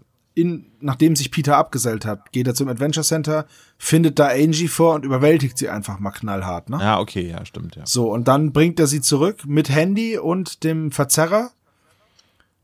Geht dann Und ins. täuscht dann vor, sie zu sein. Genau. Ja, aber, das, aber das ist doch über, null überraschend. Also wirklich null, Nee, gar nicht, niente. Geht, du, du, selbst wenn du die Folge noch nie gehört hast, ist dir in dem Augenblick klar, dass das jetzt Peter ist. weil man es aber auch hört durch den Verzerrer.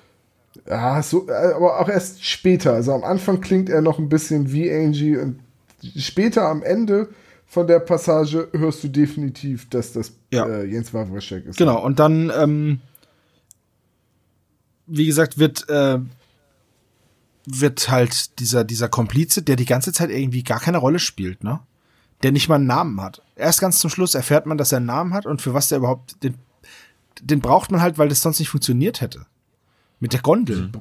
Das ist Ja, alles. sie- Und Sie braucht halt einen Handlanger. Genau, und, und das war's. Und dann wird der verhaftet. Und dann wird noch erklärt, dass äh, wie, wie Ben Hassler mit seiner Höhenangst überhaupt da oben arbeiten konnte, nämlich dass es noch einen anderen Weg gibt da hoch. Ja. Ja, mit dem Auto halt. Was ich noch ganz cool fand, ist, dass, äh, dass Peter, dass Peter über den Verzerrer den, ähm, den Komplizen Schmusebär nennt oder so. Das, war- das finde ich schon noch geil. Ja. Er spielt seine Rolle gut. Ja, und im Endeffekt hat Peter komplett alleine den Tag gerettet, ne? Ju- Justus hat also- nix gemacht und Ist also ein Peter-Fall. ist ein Peter-Fall, meiner Meinung nach. Ähm, weil Bob hat sonst nur, war nur flirty unterwegs. Ja, er ist der Betroffene, ne? Also. Ja gut, okay, aber Justus hat zum Beispiel gar nichts gemacht. Der hat nicht mal rausge nicht mal gekrie- mitgekriegt, dass er beobachtet wird oder belauscht wird. Und den Rest hat Peter gemacht. Peter hat ja auch Angie angegriffen in dem Haus und Peter hat es hat sich abgeseilt und Peter hat das alles rausgefunden und hat die Falle gestellt und hat die Polizei benachrichtigt und rettet jetzt seine Freunde. Ja, Ja, also sagen wir mal so, es ist wirklich jetzt kein Fall, in dem sich Justus großartig mit Ruhm bekleckert. Was ja aber auch mal eine ganz nette Abwechslung. Finde ich, finde ich auch mal gut. Ähm, aber man sieht halt auch, dass wenn Justus sich nicht mit rumbekleckern soll, dass man dann keine Kopfnüsse reinbauen kann, weil die würde Justus sofort lösen. Das war jetzt halt alles sportlich zu lösen und mit zwischenmenschlichem Zeugs. Ne? Und deswegen brauchst du halt Bob und Peter. Ja, halt äh, Face und BA. G Genau. Und jetzt ist halt gerade, jetzt ist halt gerade, FaceTime. jetzt ist gerade FaceTime, ja genau. Hannibal ist halt gerade nicht gefragt. ja. Und Murdoch sowieso nicht. Und Den äh, braucht keiner. Ich, oh Mann, ey. Nein, Murdoch ist mega cool, bevor jetzt hier irgendwelche Animositäten entstehen. Die sind alle ja, super. Matt die, Murdoch. Die, die Dwight Schultz-Fans werden dich in Harling Matt zerreißen. Murdoch. Okay, gut. Ähm, am Ende erfahren Also wir noch, dass Bob lecker essen war mit Leslie.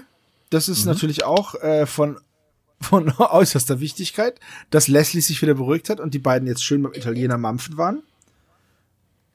Ja, Richtig. Und eine ganz unrealistische Geschichte am Ende. Bob sagt, dass er noch die letzten 20 Seiten vom Buch durchlesen muss. genau. Und dann sind wir. Also wenn ich ein Buch, ich weiß nicht, wie umfangreich dieses Buch ist, aber wenn das so, so ein Schinken ist, ne, wo man 38 Dollar für bezahlt, was dann sicherlich ein paar Seiten beinhaltet, ist es nicht so ein 120 oder 128 Seiten drei Fragezeichen Geschichte, sondern ein bisschen länger, dann höre ich doch nicht 20 Seiten vom Ende auf, oder? ja, er wurde halt aus Versehen entführt. Ist- Aber er hat doch, er hat doch das Buch dabei. Alter. Also da hätte ich, also selbst, selbst Steelball Bob hat da was anderes zu tun. Okay, na gut. Äh, Entschuldigung, Herr Entführer, äh, könnten, Sie mir, könnten Sie mir die Hände vielleicht vor dem Bauch zusammenbinden? Hinterm Rücken ist es immer so schwer mit dem Umblättern. Ja, viel, vielen lieben Dank, Dankeschön. Nee, das ist in, Sie können den Kabelbinder gerne noch etwas fester machen. Hauptsache, ich komme doch hier unten an die Seite und kann meinen Daumen anlecken. Soll man ja jetzt gerade nicht tun, ne? Aber genau das, ja. Ja, gut. Und dann ja. sind wir eigentlich mit der Story der Geschichte durch. Ja, das ja. stimmt. Dann kommen wir zum Fazit. Sebastian, dann fang du mal an. Also, ich finde die Folge gut. Mir hat sie gefallen. Sie ist halt, die hätte halt auch gut zu TKKG gepasst, ne? Außer, dass man das halt nicht mit so einer Gondel hätte machen können, weil das passt halt gut in dieser Region. Aber so grundsätzlich von der Herangehensweise. Da war jetzt wenig Ermittlungsarbeit, viel Sportlichkeit, viele Tarzan-Momente, sage ich jetzt mal. Aber grundsätzlich fand ich den Fall cool. Ich fand es ein bisschen starken Tobak, dass man am Anfang einen psychopathischen Frauenmörder vorgesetzt bekommt, der eine Leiche entsorgt und hm, das ich weiß nicht, das ist einfach drei Fragezeichen untypisch und das mag mir nicht so gefallen. Ich habe damit jetzt echt eigentlich gar keine Probleme so, aber es gibt ja auch eine Zielgruppe und die sind jetzt nicht unbedingt wir. Deswegen hätte ich es schöner gefunden, wenn man da ein anderes Verbrechen genommen hätte, das genauso genauso blöd zu beobachten gewesen wäre. Da hätte man irgendwas anderes nehmen können. Kannst du noch mal eben einen passenden TKKG-Titel für diese Folge beschreiben? Eben? Ja, ich denke mir einen aus und dann wenn du dein Fazit durch hast, dann könnte ich, könnte ich ihn dir vielleicht kredenzen. Okay, denn Tom? Wie findest du die Folge?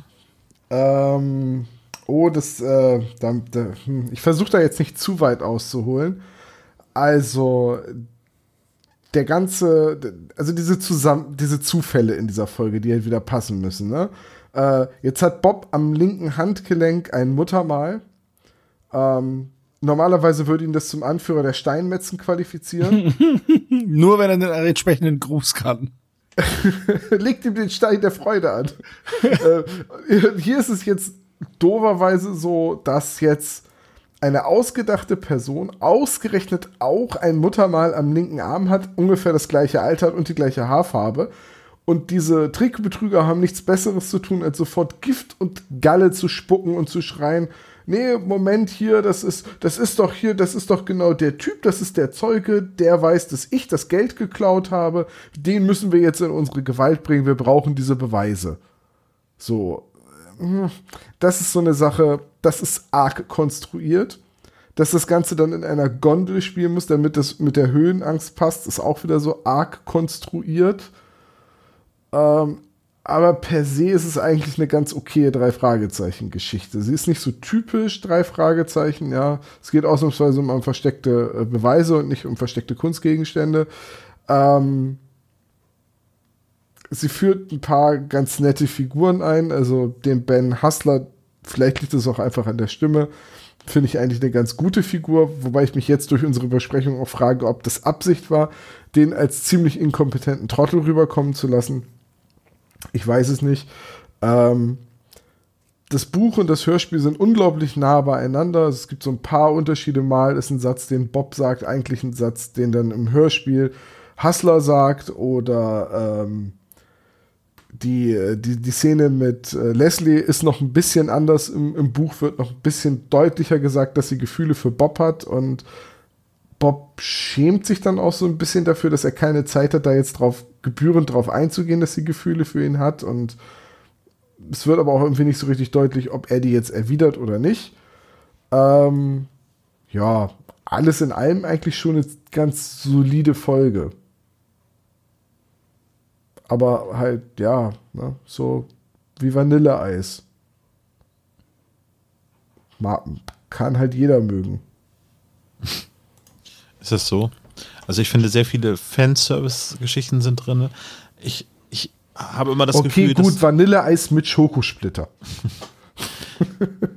ähm, ich habe so ein bisschen immer das Gefühl gehabt bei der Folge, als ich das Buch auch gelesen habe, dass sehr viele Motive von Alfred Hitchcock verarbeitet worden sind. Also eben zum einen ähm, diese Vertigo-Geschichte, dann die Frau, die sich als Mutter verkleidet, erinnert an Psycho, also immer nur so Szenenbilder so, ne, aus, aus Alfred Hitchcock-Filmen habe ich dort vor Auge. Äh, Augen, ich habe sogar zwei. Und ähm, ansonsten freue ich mich, dass Christian Brückner in dieser Folge einmal bei einer Drei-Fragezeichen-Folge dabei ist. Aber ja, die Folge plätschert so. Man fühlt sich gut unterhalten, irgendwie ist es jetzt nicht zu plump. Ähm, nette Facette, die erzählt wird, eben mit Leslie Dimple, dass das noch so ein bisschen sich weiterentwickelt, dass sie dann vielleicht nochmal in, in zukünftigen Geschichten noch weiter ausgebaut werden kann oder eben als wiederkehrendes Element verwendet wird. Und das mit der Seilbahn wirkt halt leider sehr konstruiert, finde ich.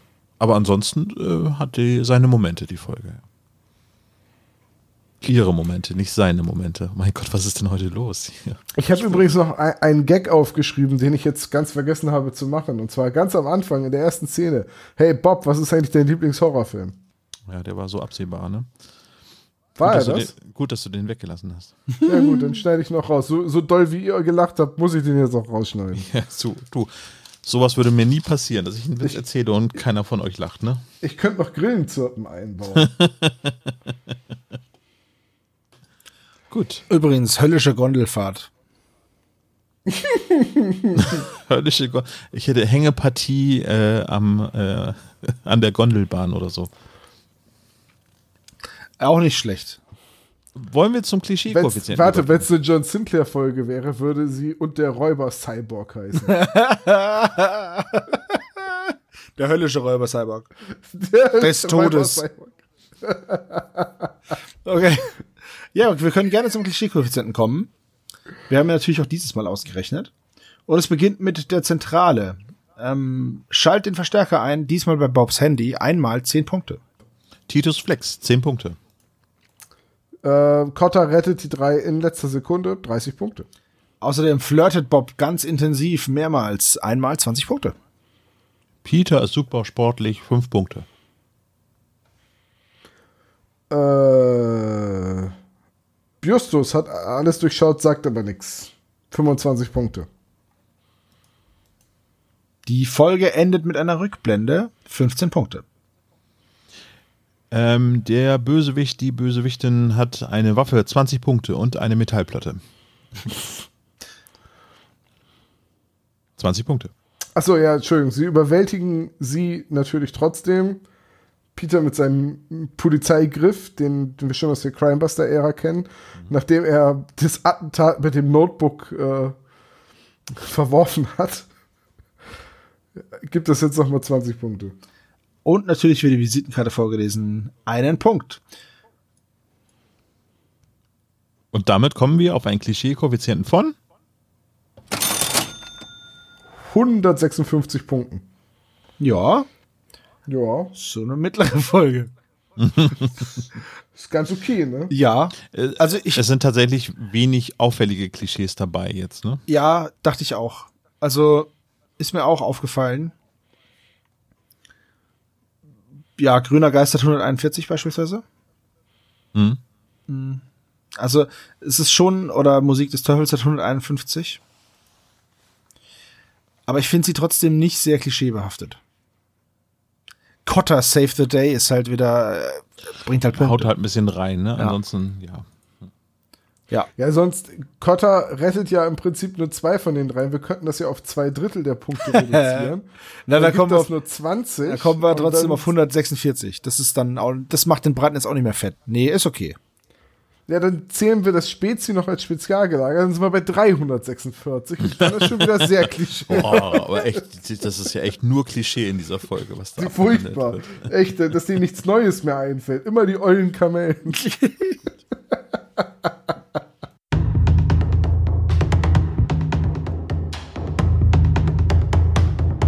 Das Quiz wird Ihnen präsentiert von der Buchhandlung Crimebuster. Crimebuster, wir haben alle 13 Bücher. Hallo Dr. Knobel, setzen Sie sich, wir freuen uns auf Ihr Quiz. Was ist mit Olaf los? Ich weiß auch nicht, er ist seltsam heute. Seitdem wir hier das Ganze gesponsert bekommen, hier durch unser Werbeträger, sind wir doch nett zu Dr. Knobel. Ah, Das war deine Schubkarre mit dem ganzen Bargeld vor der Tür.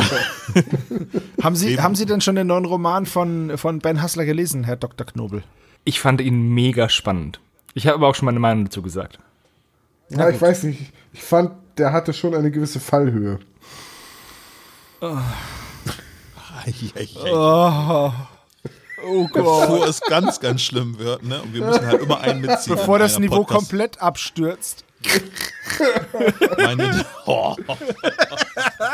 Servo, du hast der Stimmung gerade ganz schön das Genick gebrochen. Ja, ich merke das schon. Frage Nummer eins. retten?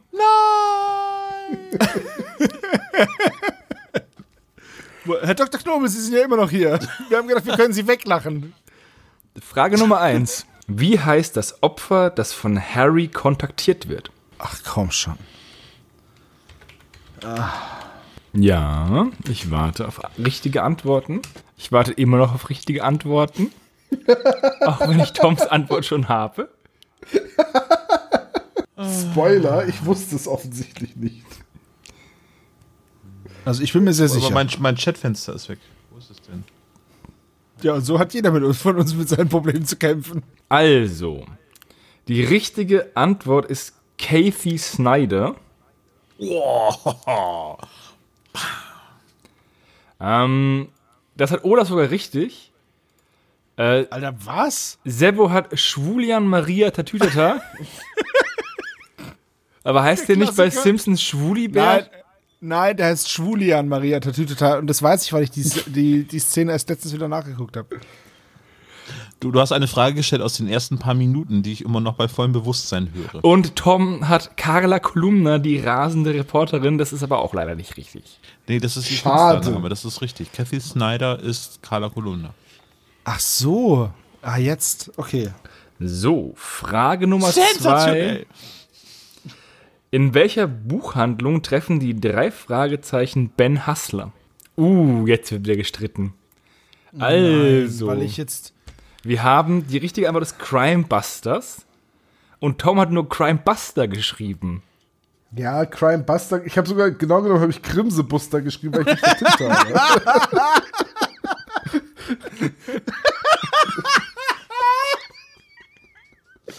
Crimson Hustler heißt das. Wer kennt's?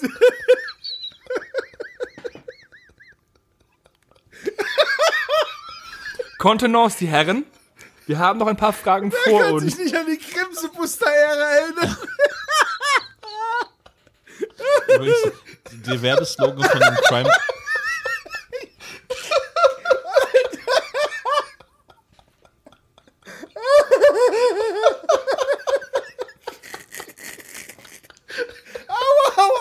Bauch tut weh.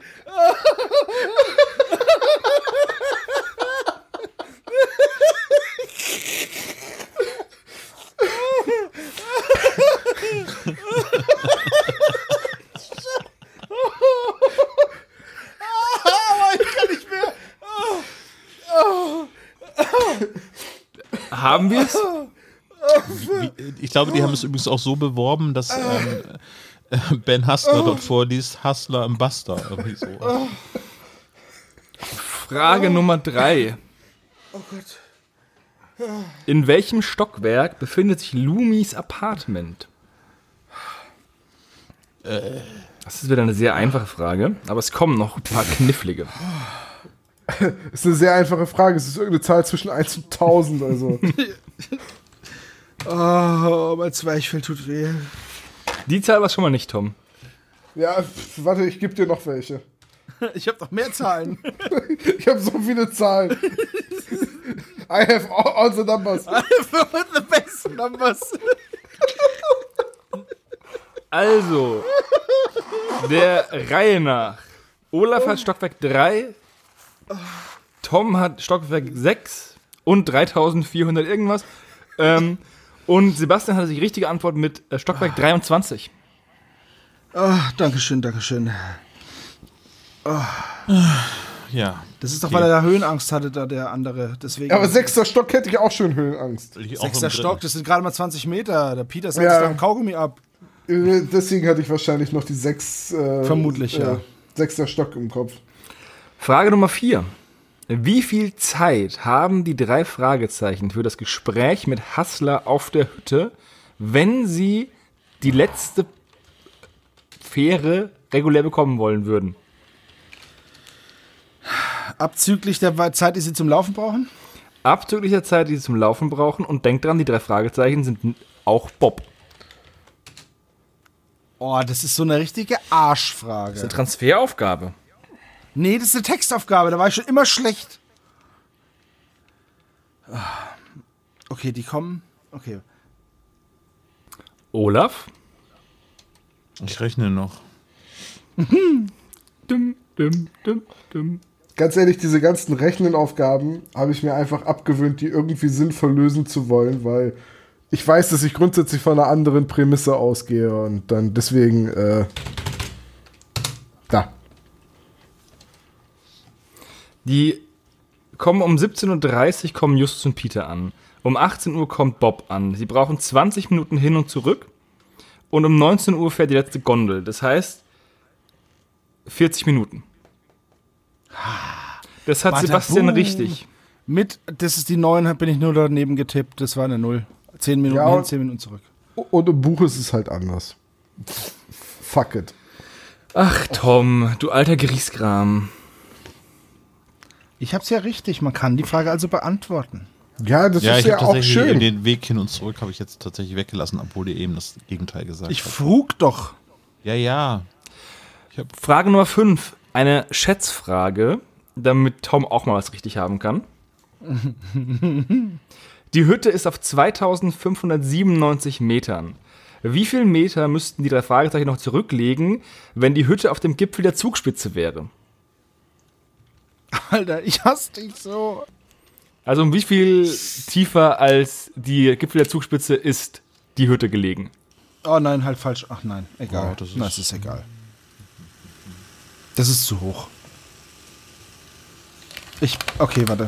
Wenn ich es noch verbessern darf. Ja, ja. Tom, du darfst auch noch eine richtige Antwort geben. Ich habe meine Antwort doch schon gegeben.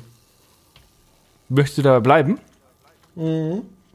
Ich nehme das Sonst hätte, zweite. ich, sonst, sonst hätte ich ja eine andere Antwort gegeben. Es ist unglaublich, wie krass gut Olaf im Schätzen ist. Weil die Hütte wäre 365 Meter unter der Spitze der Zugspitze und Olaf hat einfach mal 399 Meter. Ich habe einfach gedacht, das ist ein 8000er. Die Zugspitze. Ja, wer kennt die nicht, die Alpen mit ihren Superbergen? Ey, ich bin in Bergen nicht gut. Ja, die Ich weiß über Berge nix.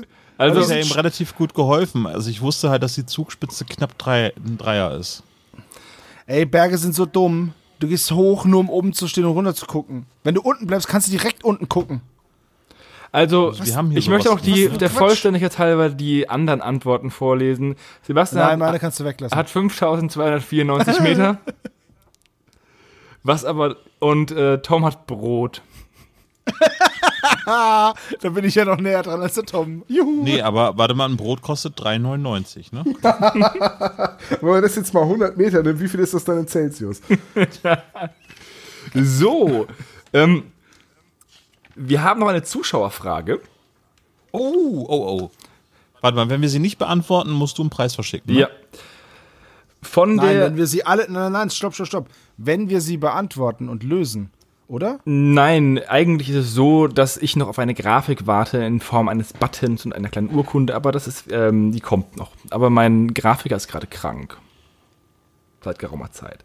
Die Zuschauerfrage kommt von der lieben Karin und die ist, mit welchem Namen meldet sich Lumi am Telefon, wenn er Bob anruft?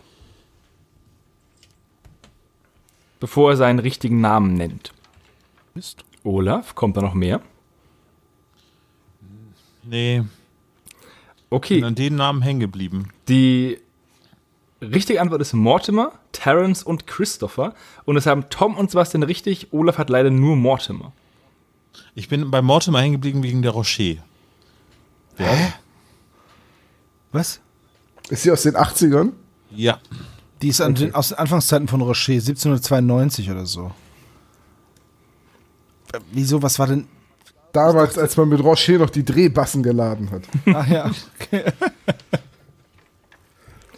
ja, gut.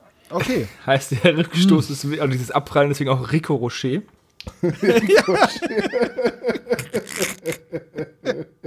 Genau das ist der Grund.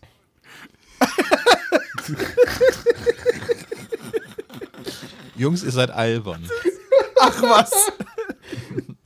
Dr. Knobel, die Auswertung bitte. Olaf hat eins, zwei, drei Fragen richtig. Tom hat zwei Fragen richtig und Sebastian hat eins, zwei, drei, vier Fragen richtig. Natürlich hat Sebastian wieder gewonnen, ihr Luschen. So natürlich ist das gar nicht, du Lusche. Aber eins muss man Olaf lassen, im Schätzen ist er echt gut. Im Schätzen ist er der King. Was machst du da, Olaf? Ich schätze. Ich schätze mal, dass keiner kommt. Das trifft ziemlich auf jede Veranstaltung zu in Ja. nächster Zeit. ja, vielen Dank, Dr. Knobel, für das geistreiche Quiz. Ähm, wir haben gar nicht äh, den 80. Geburtstag von Chuck Norris zelebriert. Wollt ihr das Ja, zum Abschluss nochmal Das im ist aber auch normal, weil Chuck Norris feiert, feiert keinen Geburtstag. Und wo ist die Pointe? Er feiert keinen Geburtstag. Ich dachte, es kommt sowas wie. Ach, Der Geburtstag feiert ihn. Genau Ja. so. So sieht's aus. Tom, hast du auch noch einen? Ich glaube, mein Liebling ist immer noch Chuck Norris ist kein Honig, er kaut Bienen. Was ist Chuck Norris zum Frühstück? Er haut sich zwei Pfannen in die Eier. Ah ja, den kannte ich. Stimmt, ja. Den kann ich noch nicht. Das ist richtig gut. Wenn das nicht ein schönes Schlusswort ist. Chuck Norris hat alle Farben erfunden, außer rosa. Rosa hat Tom Cruise erfunden. Damit beenden wir die Charade der Chuck Norris-Witze. Das war der spezial gelagerte Sonderpodcast Folge 56 Höhenangst. Ich bedanke mich bei meinen Kollegen Tom, Macht's gut da draußen, benehmt euch. Sebastian Chuck Norris wurde gestern geblitzt beim Einparken. Tschüss. und ich bin der Olaf. Tschüss.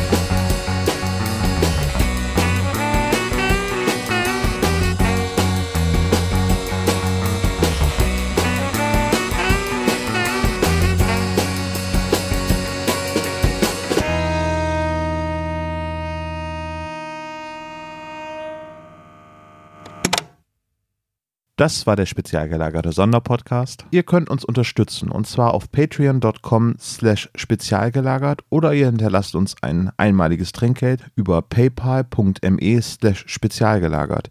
Dieser Podcast ist ein Hobbyprojekt und hat keine Verbindung zu Kosmos oder Europa. Wir danken Dr. Orgel, dass wir ihr Lied nicht kleinlich als unser Intro verwenden können und natürlich unserer Station Voice Heinz Kreinbaum.